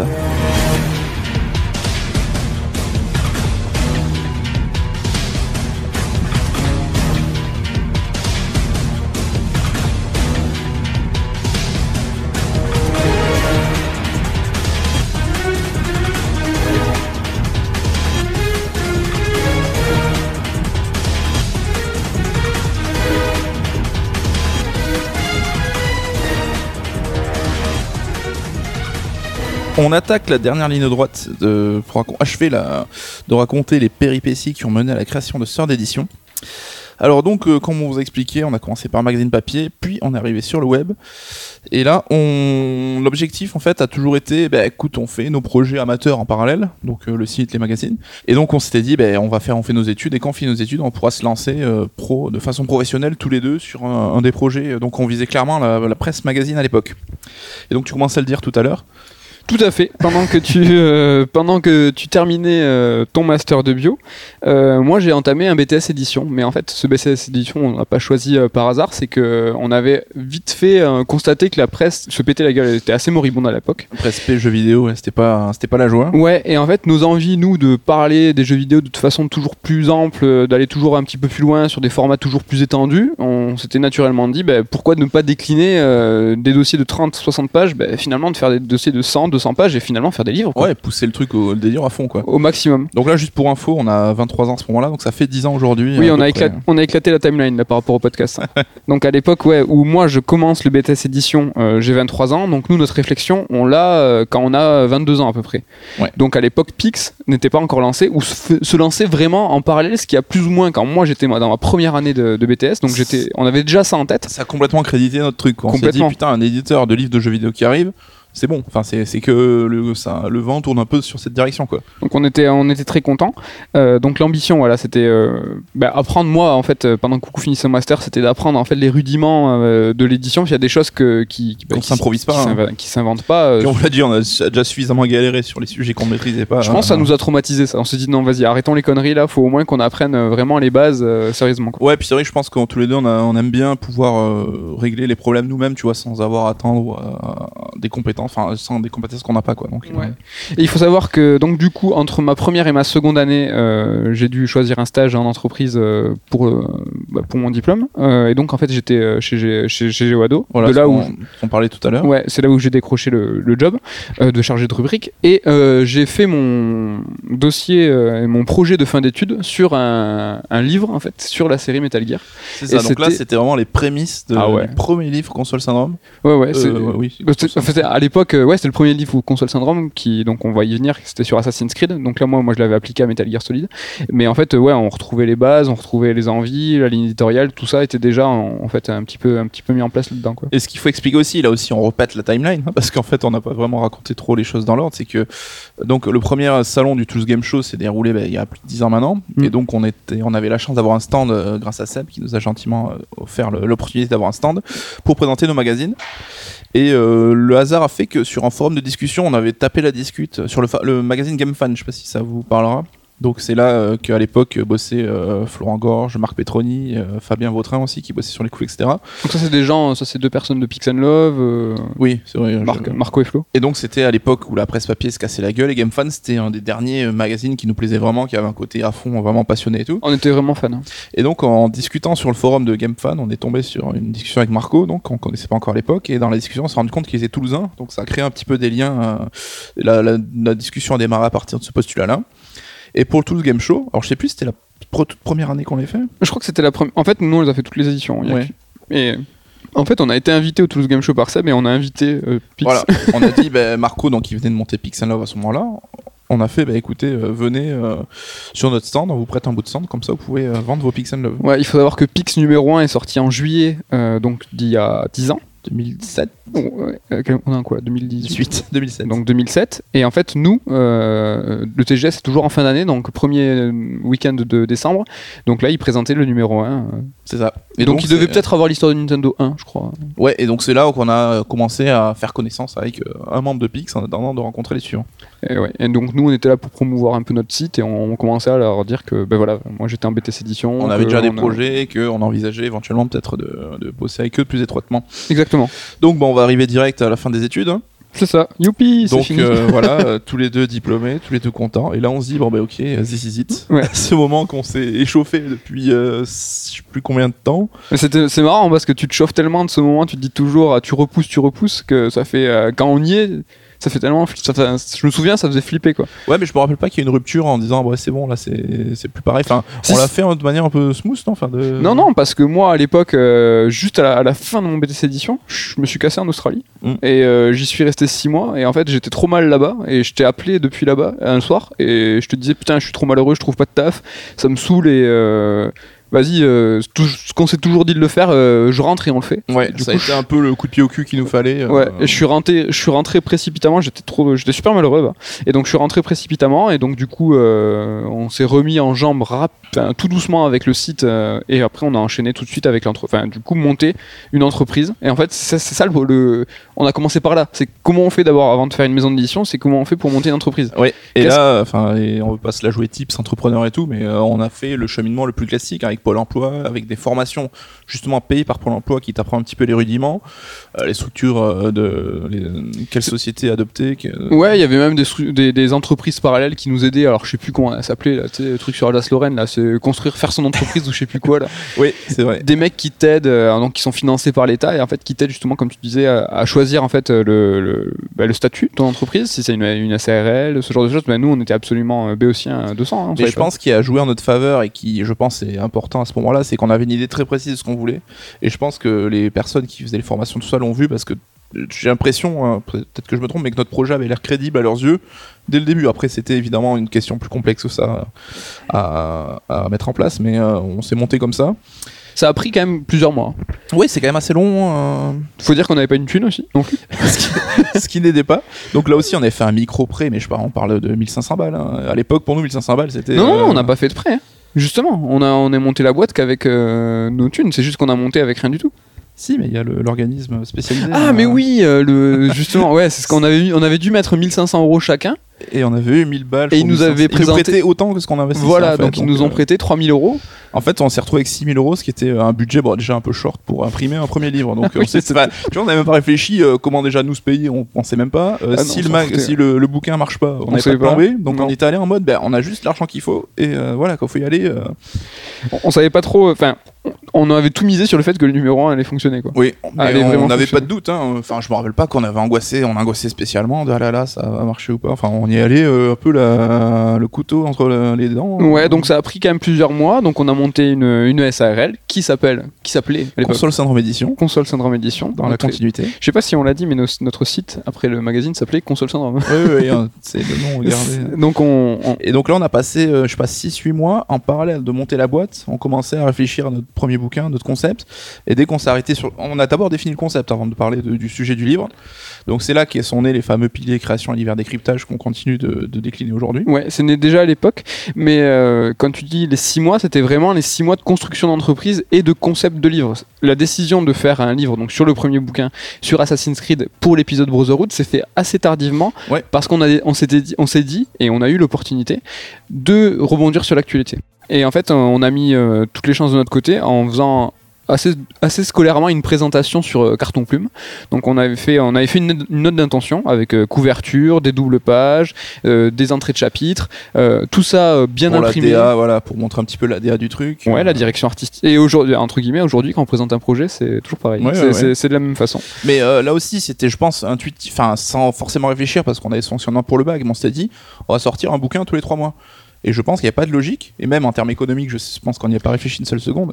Et donc, on a commencé, on a dit, bah, que on va faire Assassin's Creed, ben, on s'est dit, ben voilà, à partir d'aujourd'hui, il faut qu'il sorte dans trois mois. Ouais. Donc, dès le début, on s'est mis en condition pour euh, bourriner et faire être dans les conditions qu'on allait répéter après derrière, quoi.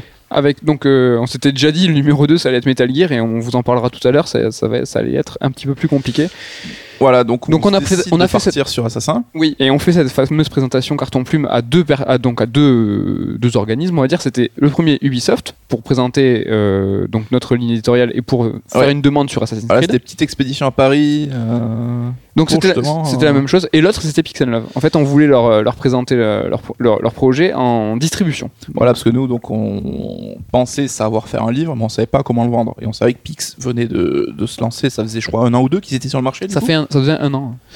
Et donc, on voulait euh, profiter, entre guillemets, de leur réseau de distribution, et évidemment qu'eux en retirent quelque chose derrière. Mais euh, voilà, c'était avoir une sorte d'intermédiaire qui nous permettait, nous, d'accélérer un peu et de, de zapper ce- cette phase-là de notre organisation à nous, pour la déléguer, entre guillemets, quoi. Et donc, c'était aussi l'idée d'être vendu sur leur site internet, parce que là aussi, eux, ils avaient un- déjà une communauté, ça cartonnait fort, et c'était du bon travail qu'ils foutaient. Donc, Ils avaient, un, ils avaient un réseau libraire installé. On savait comment ça fonctionnait justement. Donc pour nous, c'était euh, c'était euh, un objectif euh, super quoi. Atteindre. euh, Et coup de, bah, coup de bol, les deux présentations se passent très bien et on arrive à décrocher ce qu'on veut des deux. Donc c'est-à-dire Ouais. Ubisoft nous donne l'aval. Mais juste pour, je reviens deux secondes sur Ubisoft Oui, parce qu'on y était allé aussi sans savoir vraiment. Enfin, tu vois, on était la fleur au fusil en disant, ben, salut, on veut faire un bouquin. Est-ce que vous êtes chaud Mais sans même réfléchir en. Donc on avait, des- on, on savait ce qu'était le droit à l'image, mais on n'avait pas de considération pécuniaire. C'est-à-dire qu'on s'était pas tout, on s'était pas dit, d'accord. euh, bon, donc entre parenthèses, il faut savoir qu'un droit à l'image, c'est un pourcentage euh, qui, est, qui est prélevé sur le prix hors taxe du livre. On n'a pas le droit de mettre des images d'une œuvre qui nous appartient pas. C'est pour ça que nos livres sont en noir et blanc d'ailleurs à la base. Enfin, Oui. on- Et euh, on s'était, on a- on- donc là c'était Emmanuel Carré qui nous avait reçu. Non, c'était Pascal. C'était hein, Pascal. ouais, ouais. Putain, à chaque fois je, je confonds les deux. C'est parce que Et là, enfin voilà, on vous parlait de, de cette mini relation qu'on avait avec Ubisoft sur le magazine. Et du coup, alors je sais pas si c'est ça qui a aidé ou pas. si- S'il faut, ils se rappelaient même pas que c'était nous. Enfin, je sais pas. Mais le fait est qu'ils ont vu notre projet, ils ont fait putain, ça a l'air cool. Bah ouais, carrément, on est avec vous. Et c'était Assassin 2 était déjà sorti.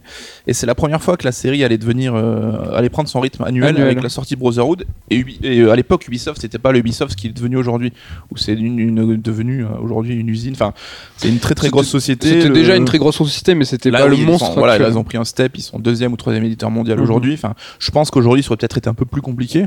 Et ça, on, on le voit aujourd'hui quand on a des négociations avec eux ou quand on a des discours avec eux, c'est pas la- Ça suit un cheminement plus classique. pas pareil. Là, ça a été plus, euh, bah, ok, ça a l'air cool, vous avez l'air cool, bah, on roule avec vous. Oui, un, un peu des tractations amicales euh, dans le sens où ils ont apprécié notre projet, ils nous ont dit d'accord, on va vous donner notre aval. Donc l'aval, ça veut dire quoi? C'est qu'ils nous ont fourni l'ensemble des assets euh, Donc, exclusifs. les images, artwork, euh, tous les visuels promotionnels du jeu Donc pour permettre d'illustrer, euh, c'est- ça c'est cool parce que quand on te file euh, des, des tétrachiers de, de fichiers de doc, enfin pour ta mise en page et tout, t'as des fichiers de qualité de ouf, C'est tu essentiel. peux t'éclater quoi. Et on avait quelques, on avait quelques euh, artworks et euh, un HD exclusif, donc euh, dont l'un qui a servi à la couverture, qui Ouais. nous ont autorisé à retoucher, à retraiter.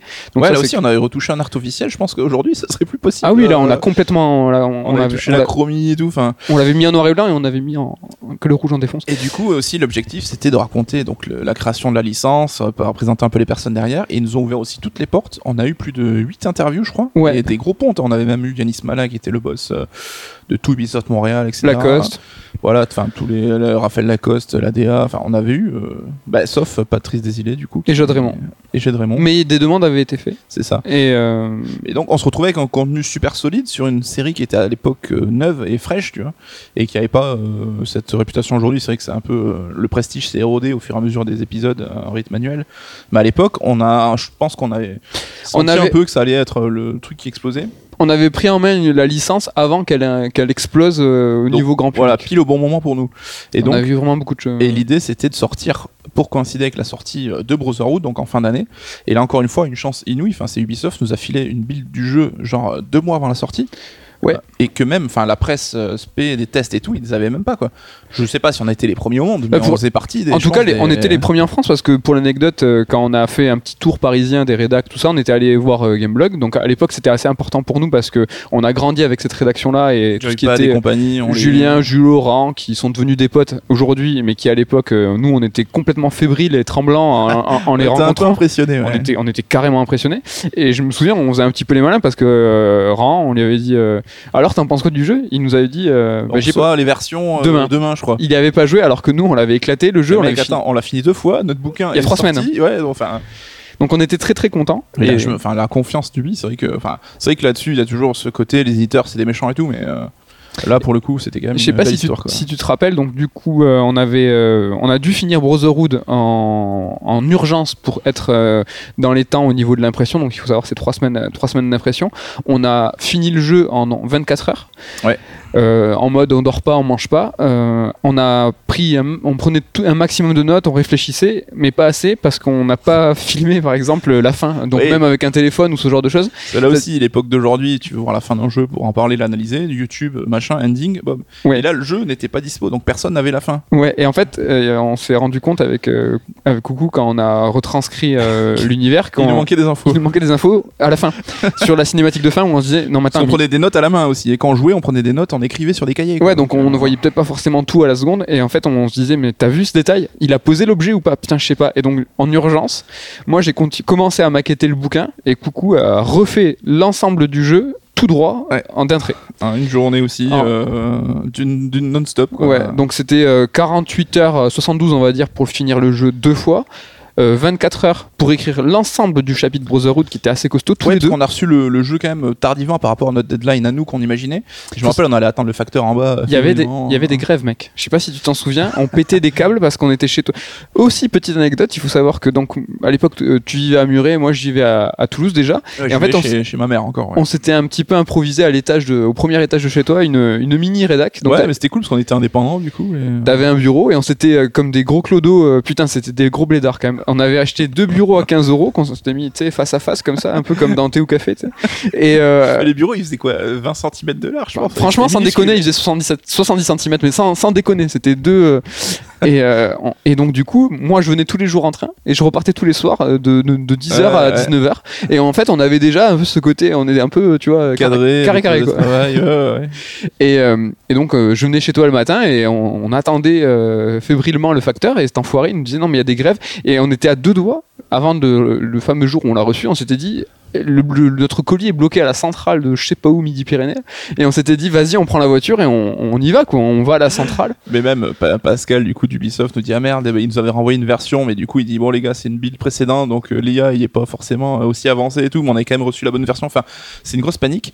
Il y avait aussi l'histoire, donc, en- pour jouer au jeu, il fallait une console debug, hein, donc, euh, c'est une console réservée à- aux professionnels. putain mais oui Et donc, euh, ça permettait de jouer sur des jeux qui sont pas des versions définitives pressées. Et évidemment, on n'en avait pas.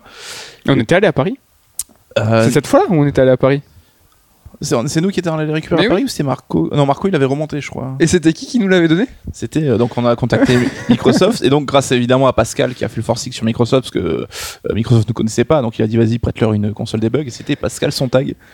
Donc il bossait à l'époque pour Microsoft, pour la, la boîte de com Microsoft. Ah putain, non, je pensais que c'était euh, quelqu'un d'autre. Ah oui? Ah non, c'était Pipo. euh, C'était Pipo C'était Pipo Mantis qu'on connaissait pas du trop à l'époque. Hein, euh, Si je dis pas de conneries, hein, non, je non, crois. Il bossait avec euh, bah, Pascal avec, Pascal Sontag. Et c'était Pipo qui nous avait filé la, la, la console des bugs.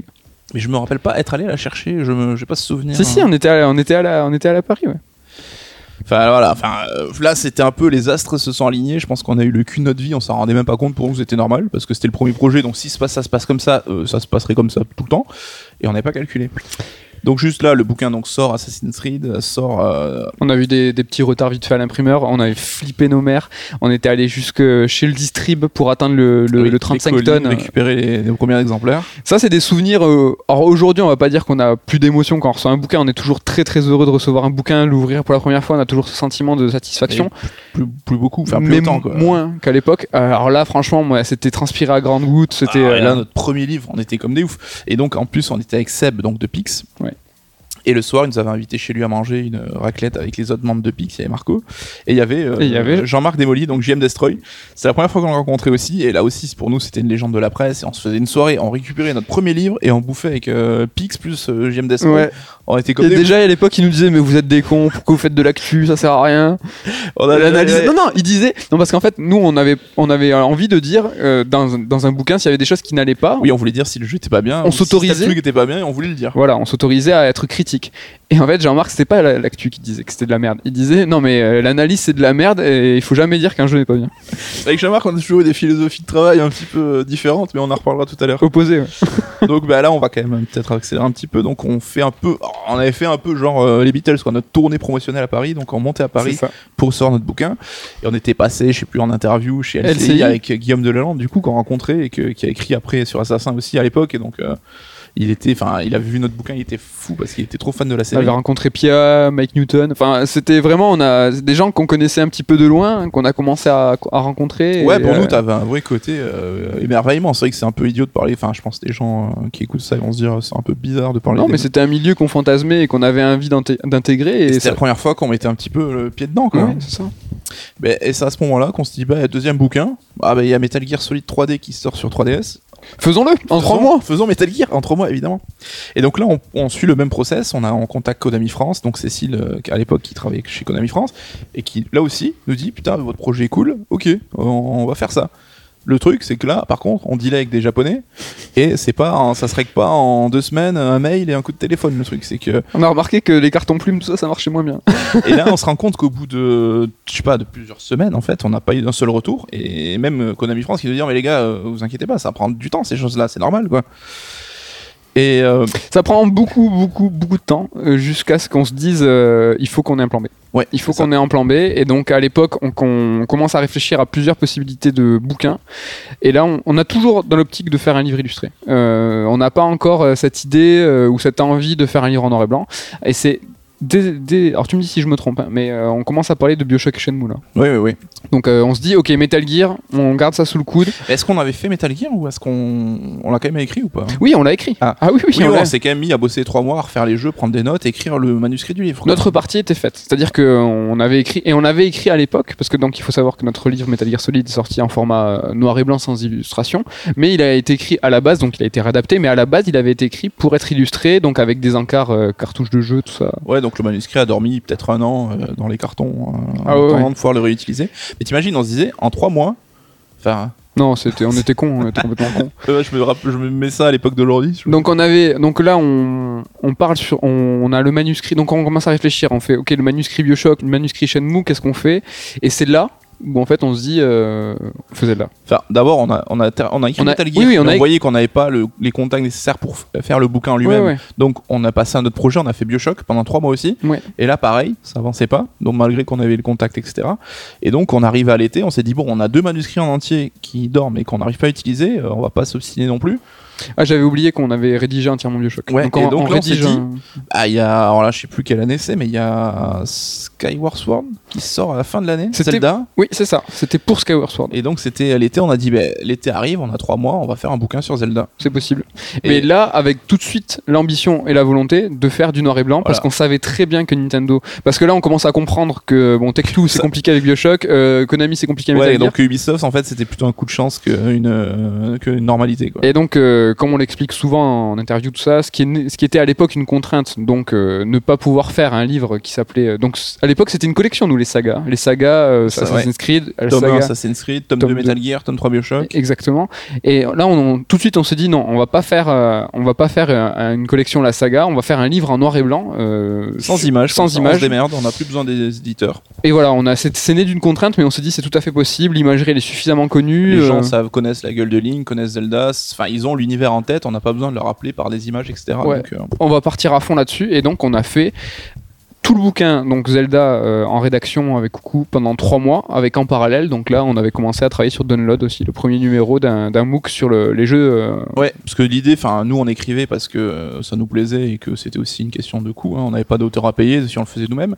Mais notre ambition à l'époque était aussi d'être éditeur avant tout. Donc, en, parallèle de notre projet d'écriture Zelda, on avait lancé un, donc un projet Download, donc un livre sur les jeux dématérialisés. Ouais.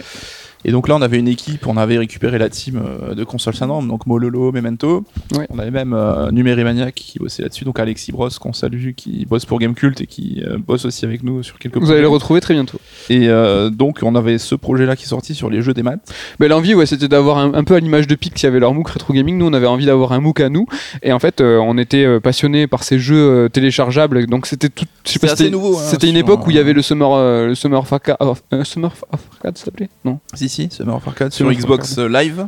Et donc c'était euh, pour la première fois il y avait une un saisonnalité constructeur voilà qui mettait en avant des jeux dématérialisés, des jeux indés ou pas forcément indés mais des petits jeux des maths et c'était quelque chose de nouveau sur les consoles en tout cas parce que sur PC ça existait déjà. Ouais, c'était super qualitatif. On parle de Limbo, de parle- Braid, euh, ce genre de jeux qui ont créé vraiment c'est la première fois enfin c'est un peu le l'an zéro du jeu indé. Ouais. Le jeu indé a existé, a toujours existé mais c'est là où les jeux indés sont, sont apparus sur euh, ont pris un petit peu un- une autre carrure, quoi. Ouais. Et en fait, on s'était dit, bah, c'est dommage parce qu'il n'y a pas de sortie boîte. C'est des jeux qui méritent d'être traités, qui méritent d'être analysés, mais il n'y a pas d'objet de concret et les joueurs peuvent pas se rattacher à quelque chose.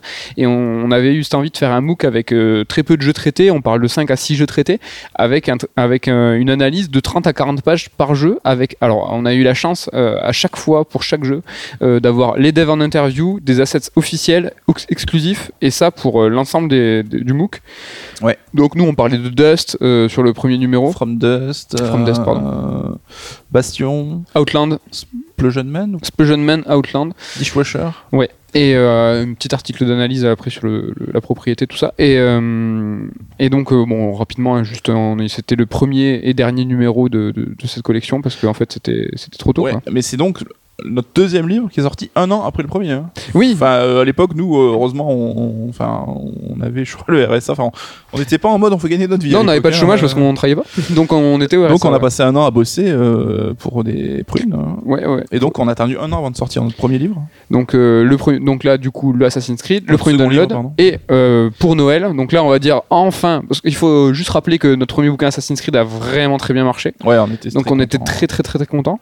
Ce qui nous a permis d'avoir euh, cette euh, sérénité en se disant. euh, Financière, ouais. ouais. On avait derrière nous quand même euh, le petit euh, le mini trésor de guerre, on va dire. Et euh, donc le, le gros événement pour nous, c'était euh, Noël, euh, avec la sortie de Skyward Sword et la sortie de notre premier livre en noir et blanc, ce qui allait devenir par la suite un peu le pilier de notre maison d'édition. Euh, c'est le livre en noir et blanc, traitement analytique, tout ça. Euh, donc euh, Voilà, on sort. Si je dis pas de conneries, on sort euh, Download en septembre, qui est un four euh, monumental. ouais, gros four. Ouais. Et le mois d'après, octobre, on sort euh, notre livre Zelda, un Ouais. mois avant le MOOC DigiMag. Ouais, alors ça on Donc, peut dire qu'il y a eu une premier- course. Leur première série euh, Zelda. Alors ils ont ils l'ont annoncé très tôt. Et ils l'ont teasé, ouais. Et on s'est dit, ben, on va le sortir avant parce que ils avaient, enfin, on commençait, à, on flippait un peu. On dirait alors un Kama qui arrive avec IGMag, un magazine qu'on apprécie beaucoup en plus, hein, et qui fait une première série dédiée à Zelda, c'est pas bon pour nous parce qu'en plus, dans la presse, le question de droit à l'image et tout, on s'en, on s'en tape un peu quoi. Les mecs, ils demandent pas forcément d'autorisation. Et donc on a sorti notre livre un mois avant. Et là, ça a cartonné. Bah là, ça a été un carnage. Ça a vraiment, vraiment très, très, très, très bien fonctionné. Euh, Donc euh, le côté noir et blanc analyse a, a été euh, validé par les lecteurs et euh, il faut dire hein, que euh, le côté grimoire dorure euh, ça ça a beaucoup plu. Ouais, la couve, on avait quand même mis le paquet pour faire un truc attractif. On avait à l'époque déjà parlé, je sais pas si tu t'en souviens, donc on voulait dès le début. Franchement, le- cette couverture Zelda, c'était faire, strike comme on dit, c'est le premier truc qu'on voulait. Donc on, on a téléchargé sur une banque d'images une photo en cuir de, de, de 6000 DPI où de suite on a on a redessiné une dorure à la main qu'on a fait. Et en fait, on en pensait à l'époque à une jaquette, Putain, c'est vrai. À une déjà, jaquette. Je crois qu'on l'avait Les dévoilé. sais First Print, euh, oui, on dans un Third, The Third 1 ou 2. Euh, The Third, il y a des photos, on voulait mettre Ah, à putain, on avait déjà l'idée euh, de la formule euh, de la jaquette avec une, une approche plus simpliste. moderne. Ouais, minimaliste, Ouais. avec une, une silhouette de Link et Epona en, en haut d'une colline, Pour trancher avec le côté un peu. noble et Ouais, le côté un peu pompeux peut-être du grimoire. Et en fait, ça, c'est on l'a présenté. donc à l'époque, Pix. Était notre euh, distributeur, on va dire. On- ils avaient absolument aucun contrôle éditorial sur ce qu'on faisait et on, on était quand même en bonne intelligence, donc on leur présentait les projets en avance. Et en fait, ils nous ont dit euh, clairement, euh, franchement, vos, vos jaquettes, c'est de la merde. Ah, ils ont fait les gars, vous avez une couve euh, manuscrit qui défonce, la cachez pas par une jaquette. quoi. Ils ont eu raison. Et ils ont eu Ils- mille fois raison. Ils ont eu mille fois raison. Bon, on va accélérer un tout petit peu quand même. Donc, ah oui, euh, on a combien on est déjà, euh, on arrive presque à la limite. hein, mais- merde. Donc là, on se dit, on a un concept de livre en noir et blanc qui fonctionne. On a deux manuscrits qui sont prêts, donc Metal Gear et Bioshock. Et ben, on va, on va, on va y aller. On va donc euh, proposer le prochain bouquin, ça sera Metal Gear et Bioshock en suivant. Et c'est à cette époque-là C'est à ce moment exactement. qu'on a commencé à discuter avec Pix. Et euh, je, je me rappelle, on était en train sur une terrasse en train de boire un coup, et c'était un peu sur le ton de la vanne. C'est genre, on fait, bah, vas-y, rachetez-nous quoi. Parce que Ouais. l'idée, c'était qu'on proposait. En fait, nous, on on on n'arrêtait pas de prôner le fait qu'on était complémentaires. C'est-à-dire Ouais. que eux, ils avaient un traitement qui était le rétro gaming et euh, l'aspect exhaustif et historique. Et nous, on avait un aspect qui était plus euh, analytique. et sur un traitement des jeux qui étaient contemporains, c'est-à-dire sur des jeux qui, qui étaient, l'actualité quoi. qui étaient d'actu. Et on dit mais regardez, on fait on fait la même, on fait pas vraiment la même chose. Enfin, on fait des bouquins de jeux vidéo, mais euh, on est complémentaires. Et puis nous, on a dit bah, rachetez-nous. Et puis voilà, la distrib, on passait déjà par eux, donc il y avait déjà des, des tractations financières entre nous. Donc finalement, c'était peut-être plus simple hein, donc, de, de travailler ensemble. Et ils ont accepté. Donc euh, au bout d'un an, un an et demi, euh, ils ont donc Pixel Love a racheté Console On a Syndrome. vendu Console Syndrome à Pix. Et, Et, on est euh, devenu salarié de Pix and Love. Donc on était tous les donc il y avait deux trois euh, prérequis pour nous qui étaient très importants, c'est-à-dire qu'avec Nico on a depuis toujours l'habitude de travailler ensemble et on a insisté pour continuer à bosser ensemble et être libre à Comme on 100%. le voulait. Voilà, c'était un peu le deal. C'était ok, on se fait racheter, mais on veut avoir l'autonomie et pouvoir faire ce qu'on veut. sur la, la ligne éditoriale. Ouais. Et en fait, euh, ça c'est, il y a eu une discrimination qui a été euh, rapide et en fait évidente par la géographie, c'est-à-dire qu'il y a un pôle Toulouse qui s'est créé. Donc euh, Coucou et moi, on était directeurs éditoriaux euh, et du pôle Toulouse. Et en fait, euh, le hasard a fait que l'un des trois fondateurs de Pix and Love, euh, Sébastien Mirk, euh, a déménagé euh, pour euh, raisons personnelles euh, sur le sud de la France et est venu à Toulouse. Et donc, Donc- on se dit, bah, ça tombe bien. Donc on a monté le pôle Toulouse. Donc on, on a eu une rédaction enfin Des locaux, putain, enfin Des des, locaux. locaux. pour bosser parce que bosser chez nous, c'était plus possible. Donc on a une rédac qui était mortelle. Donc Ah, euh, pour ceux qui sont venus euh, nous voir, euh, donc rue du Thor à Toulouse. Et donc on était tous les trois avec Seb à faire le Pix, le Pix, le pôle Pix sud de Toulouse. Donc plus actu et versus, enfin versus, il y avait en parallèle le pôle, le pôle nord, Le pôle Nord, le, pôle rétro Paris, gaming, le pôle rétro gaming, le pôle de Marco, donc il y avait déjà pu à l'époque Flo qui était parti pour monter au Books Ouais. et euh, le pôle Paris Jean-Marc Desmolly. Voilà, Jean-Marc lui était chez, venait, avait intégré Pix un an avant En- nous, je crois. Oui, en- quasiment en même temps que Et nous. en fait, euh, ce qui était un peu le deal avec Pix, c'était notre mission en quelque sorte. C'était, euh, voilà, euh, Pix avait un lectorat euh, très euh, axé rétro, donc euh, plus de trentenaires, etc. Et nous, c'était d'ouvrir un petit peu le lectorat, d'essayer de ramener d'autres personnes, des gens qui sont plus joueurs d'aujourd'hui. Ou en tout cas de notre génération. Ouais, et c'est ce qu'on s'est employé à faire. C'est-à-dire que euh, nous, notre génération, c'est, euh, on va dire, la, la génération euh, PlayStation 1. Euh, vraiment, les jeux cultes, c'est euh, la fin de la Super NES, la, les FF7, Resident Evil voilà, les numéro gens qui 1, ont commencé un peu à jouer sur NES, Super NES, Metal Gear Solid. qui Oui, peut-être trop jeunes pour euh, déjà intellectualiser le jeu vidéo là-dessus. Bah, tu vois, ouais, voilà, c'est ça. Nous, les jeux qui nous ont marqué vraiment foncièrement et qu'on a commencé à traiter dans nos bouquins, c'est ces jeux de cette PlayStation Voilà, 1. Resident, Metal Gear, euh, Et en fait. C'est pour ça que Metal Gear Solid, le premier bouquin, euh, on va dire, de notre collection en noir et blanc, est sorti euh, sous les couleurs de Pixel Love. Non, n'importe quoi, non, non, c'est Metal CS. Gear était C'est sorti vrai le dernier bouquin CS. C'est le dernier bouquin C'est CS. FF7. Donc euh, après Metal Gear, on s'est dit, bah, on a fait Zelda qui était un peu ma série de cœur et Metal Gear aussi. Ouais. Et on a dit, bah, Med, on va faire ta série de cœur, donc Final Fantasy. Ouais. Et euh, l'épisode en particulier FF7 qui est ton jeu préféré ever que tu refais tous les trois mois à peu près. C'est ça. Et donc on s'est dit, bah, on va faire un bouquin FF7. Et euh, c'est vrai que ça n'existait pas trop la littérature sur l'RPG. Et là, ça a été un peu le deuxième. euh, après le côté voilà livre analytique de jeux vidéo en noir et blanc, auto- axé autour de la création, l'univers décryptage. Là, on s'attaque au RPG. C'est l'autre truc qui est devenu un petit peu qui nous a Voilà, le caractérisé. deuxième un peu pilier, euh, la deuxième jambe. euh, Ouais. Et donc, ben, on a bossé pendant trois ans et demi. C'est ça chez Pix. Chez ouais. Pix à ce poste-là, où en fait on s'est, euh, on s'est, franchement, c'est des pures années, on s'est éclaté, euh, on On a, on a pu se développer. Enfin, euh, on a voyagé, Ouais, on a pu rencontrer plein de personnes. On a eu, en fait, euh, on a eu accès à des outils et, enfin, de l'argent tout bêtement qui permet de, de ça nous a fait gagner des- des- du temps par rapport à nos, nos petites euh, trucs qu'on faisait dans notre coin Mhm. chez CS, etc. Et c'est vrai que là, on va quand même, enfin, je sais pas si tu veux développer un peu certains points, mais euh, Non, non, c'était vraiment, très, vraiment très chouette. Là, les, les- les soucis qu'ils ont eu, c'était par rapport à la distance, par rapport à ce genre de truc. Le, la Pix and Love, c'est devenu une entreprise qui était, euh, qui, est, qui est pour une petite maison à monter jusqu'à 11 employés. Qu'il faut savoir, c'est clairement conséquent pour une Mhm. petite maison d'édition. ouais, ouais, ouais. Et forcément, il y a des dissensions, il y a des choses qui vont pas. Et en fait, nous, pourquoi on est parti au bout de trois ans et demi, c'est qu'on avait cette envie de rebosser que Coucou et moi, cette envie de simplicité, Voilà, de reprendre des décisions. C'est vrai que voilà, c'était devenu, euh, voilà, fallait, il y avait plusieurs, euh, des prises de décision rapides. en Ouais, fait. voilà, sinon c'est pouvoir agir rapidement et faire ce qu'on veut. euh. Et c'est pour ça que là, quand on est parti de Pixel Love, on a récupéré les manuscrits euh, et cette collection en noir et blanc. Euh, parce que c'était ce qui était ce qu'on avait apporté à Pix c'est-à-dire quelque notre chose identité, quoi. Ouais, c'est quelque chose qu'on avait créé en amont, cette collection en noir et blanc. Ce, ce versant analytique, ce versant RPG, on l'a apporté chez Pix. Et quand on est parti, voilà, c'était un des, des prérequis aussi, c'est qu'on on partait, mais on voulait le récupérer. C'est pour ça qu'il y a certains bouquins, comme le, là actuellement euh, le livre sur Castlevania, le manuscrit maudit, c'est quelque chose qui vous dit quelque chose parce que c'est un livre qui était sorti à l'époque de Pix et qui ressort aujourd'hui chez nous parce que ben, voilà, c'était quelque chose qui, ça, ça fait partie du bundle de bouquins qu'on a récupéré Voilà. ça faisait partie de notre identité et l'identité et CERD c'était euh, c'était pas vraiment une nouveauté c'était juste un, un- une extension en fait c'était la suite c'était vraiment euh, Oui, parce que concernant pour nous, bah, Pix avait donc détenu la marque parce qu'ils avaient racheté, mais enfin on s'est jamais trop accroché là-dessus. On s'est pas dit ah putain ça ferait chier, on aimerait bien récupérer le nom. non console bah, On avait, tu vois, c'était une page qui se tournait. aujourd'hui console syndrome euh. appartient encore à Pix mais nous on s'en foutait Ouais, mais tu vois, moi j'ai plus trop de nostalgie où je me dis pas putain, ça, je regrette qu'on l'ait pas, machin. Non, non, j'ai m'en- vraiment ouais, tourné la page et, et par contre là- cette collection c'était important Ouais. C'est ce qui nous façonne quoi ce qui nous euh, et voilà. Et donc nous sommes euh, en 2010, nous avons quitté Pix Love et c'est à ce moment-là que naît Sœur d'édition.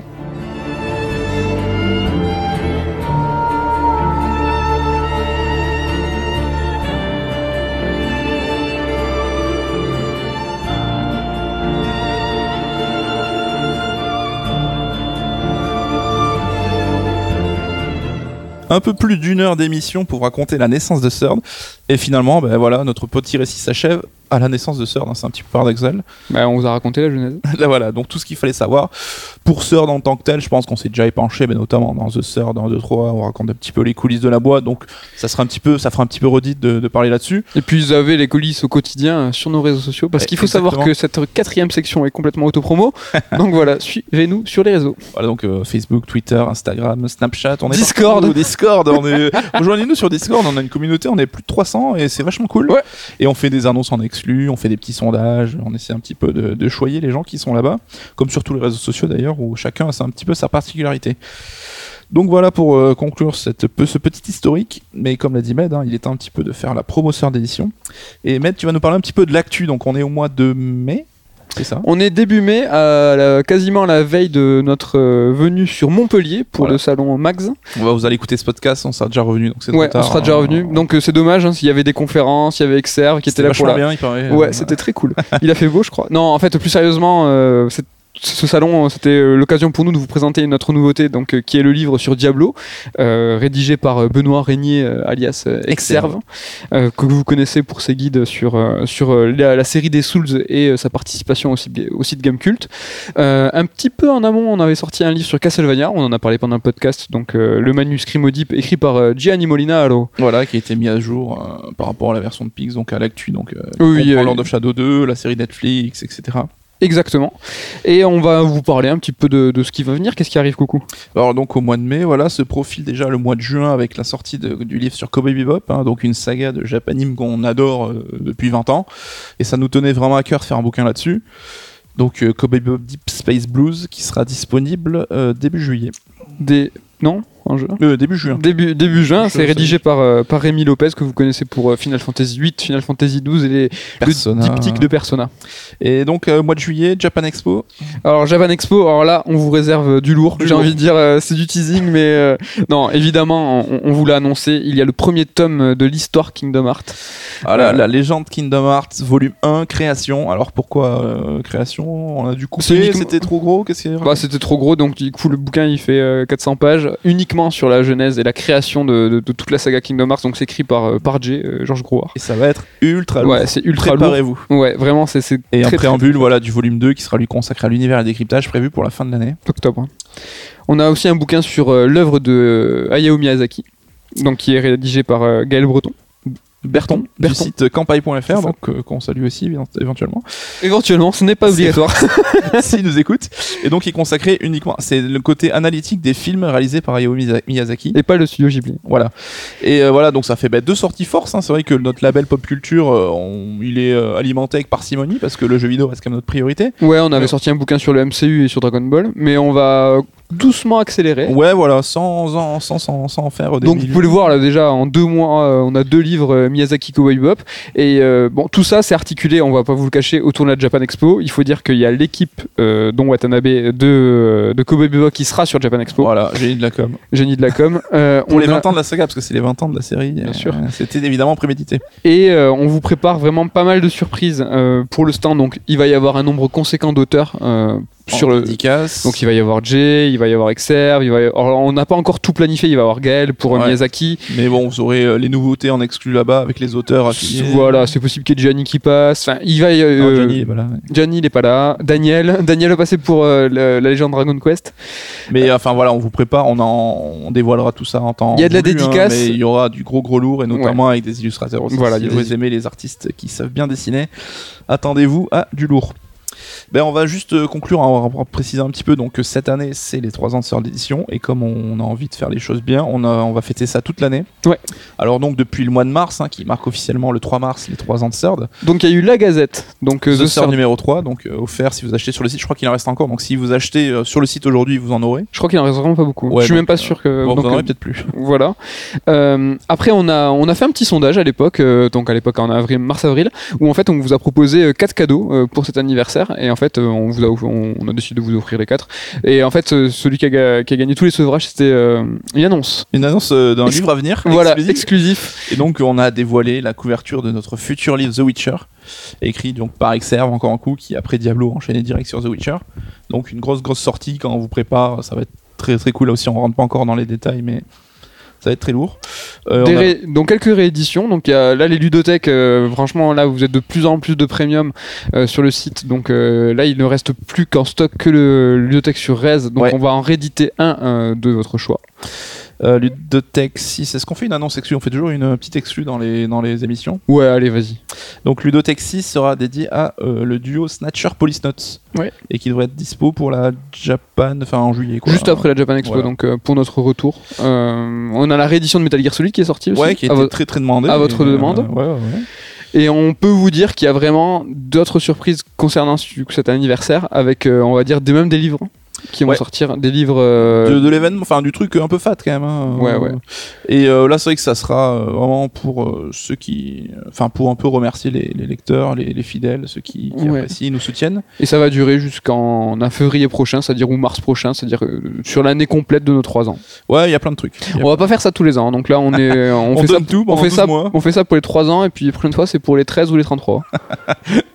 Ok, bah écoute, on va- la tradition c'est finir sur une, une, une musique. oui. Alors, bah écoute, euh, je te laisse en parler parce que on s'est décidé un peu à l'arrache en fait, et on n'a pas de son précis, mais on a au moins. euh, Enfin, Non, raconte un petit. Normalement, euh, c'est une, c'est un, un choix de l'auteur qui est interviewé pendant le sort d'émission euh, concernant son, la thématique euh, traitée. Et donc là, en fait, on s'est dit, en hommage et en souvenir, on, on va vous passer euh, le générique euh, d'ouverture de notre premier podcast qui s'appelait DTC pour Dans ton casque. Alors c'est pas le premier podcast du coup. C'est le second euh, podcast. voilà, de- d'une époque euh, CS le site. euh, la dernière version, je crois. Oui, Euh, on vous a parlé tout à l'heure du, du- du podcast quand on était tous les trois avec le générique à la bouche. Ne vous inquiétez pas, c'est pas celui-là, c'est le second podcast donc qui s'appelait DTC. Et donc on vous laisse avec le générique.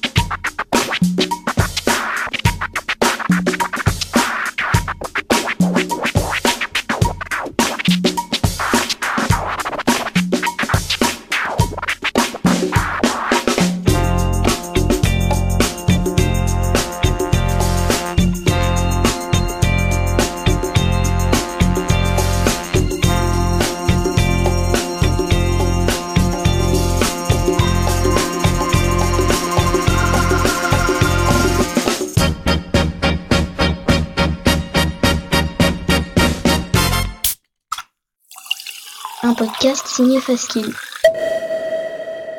Faskill.com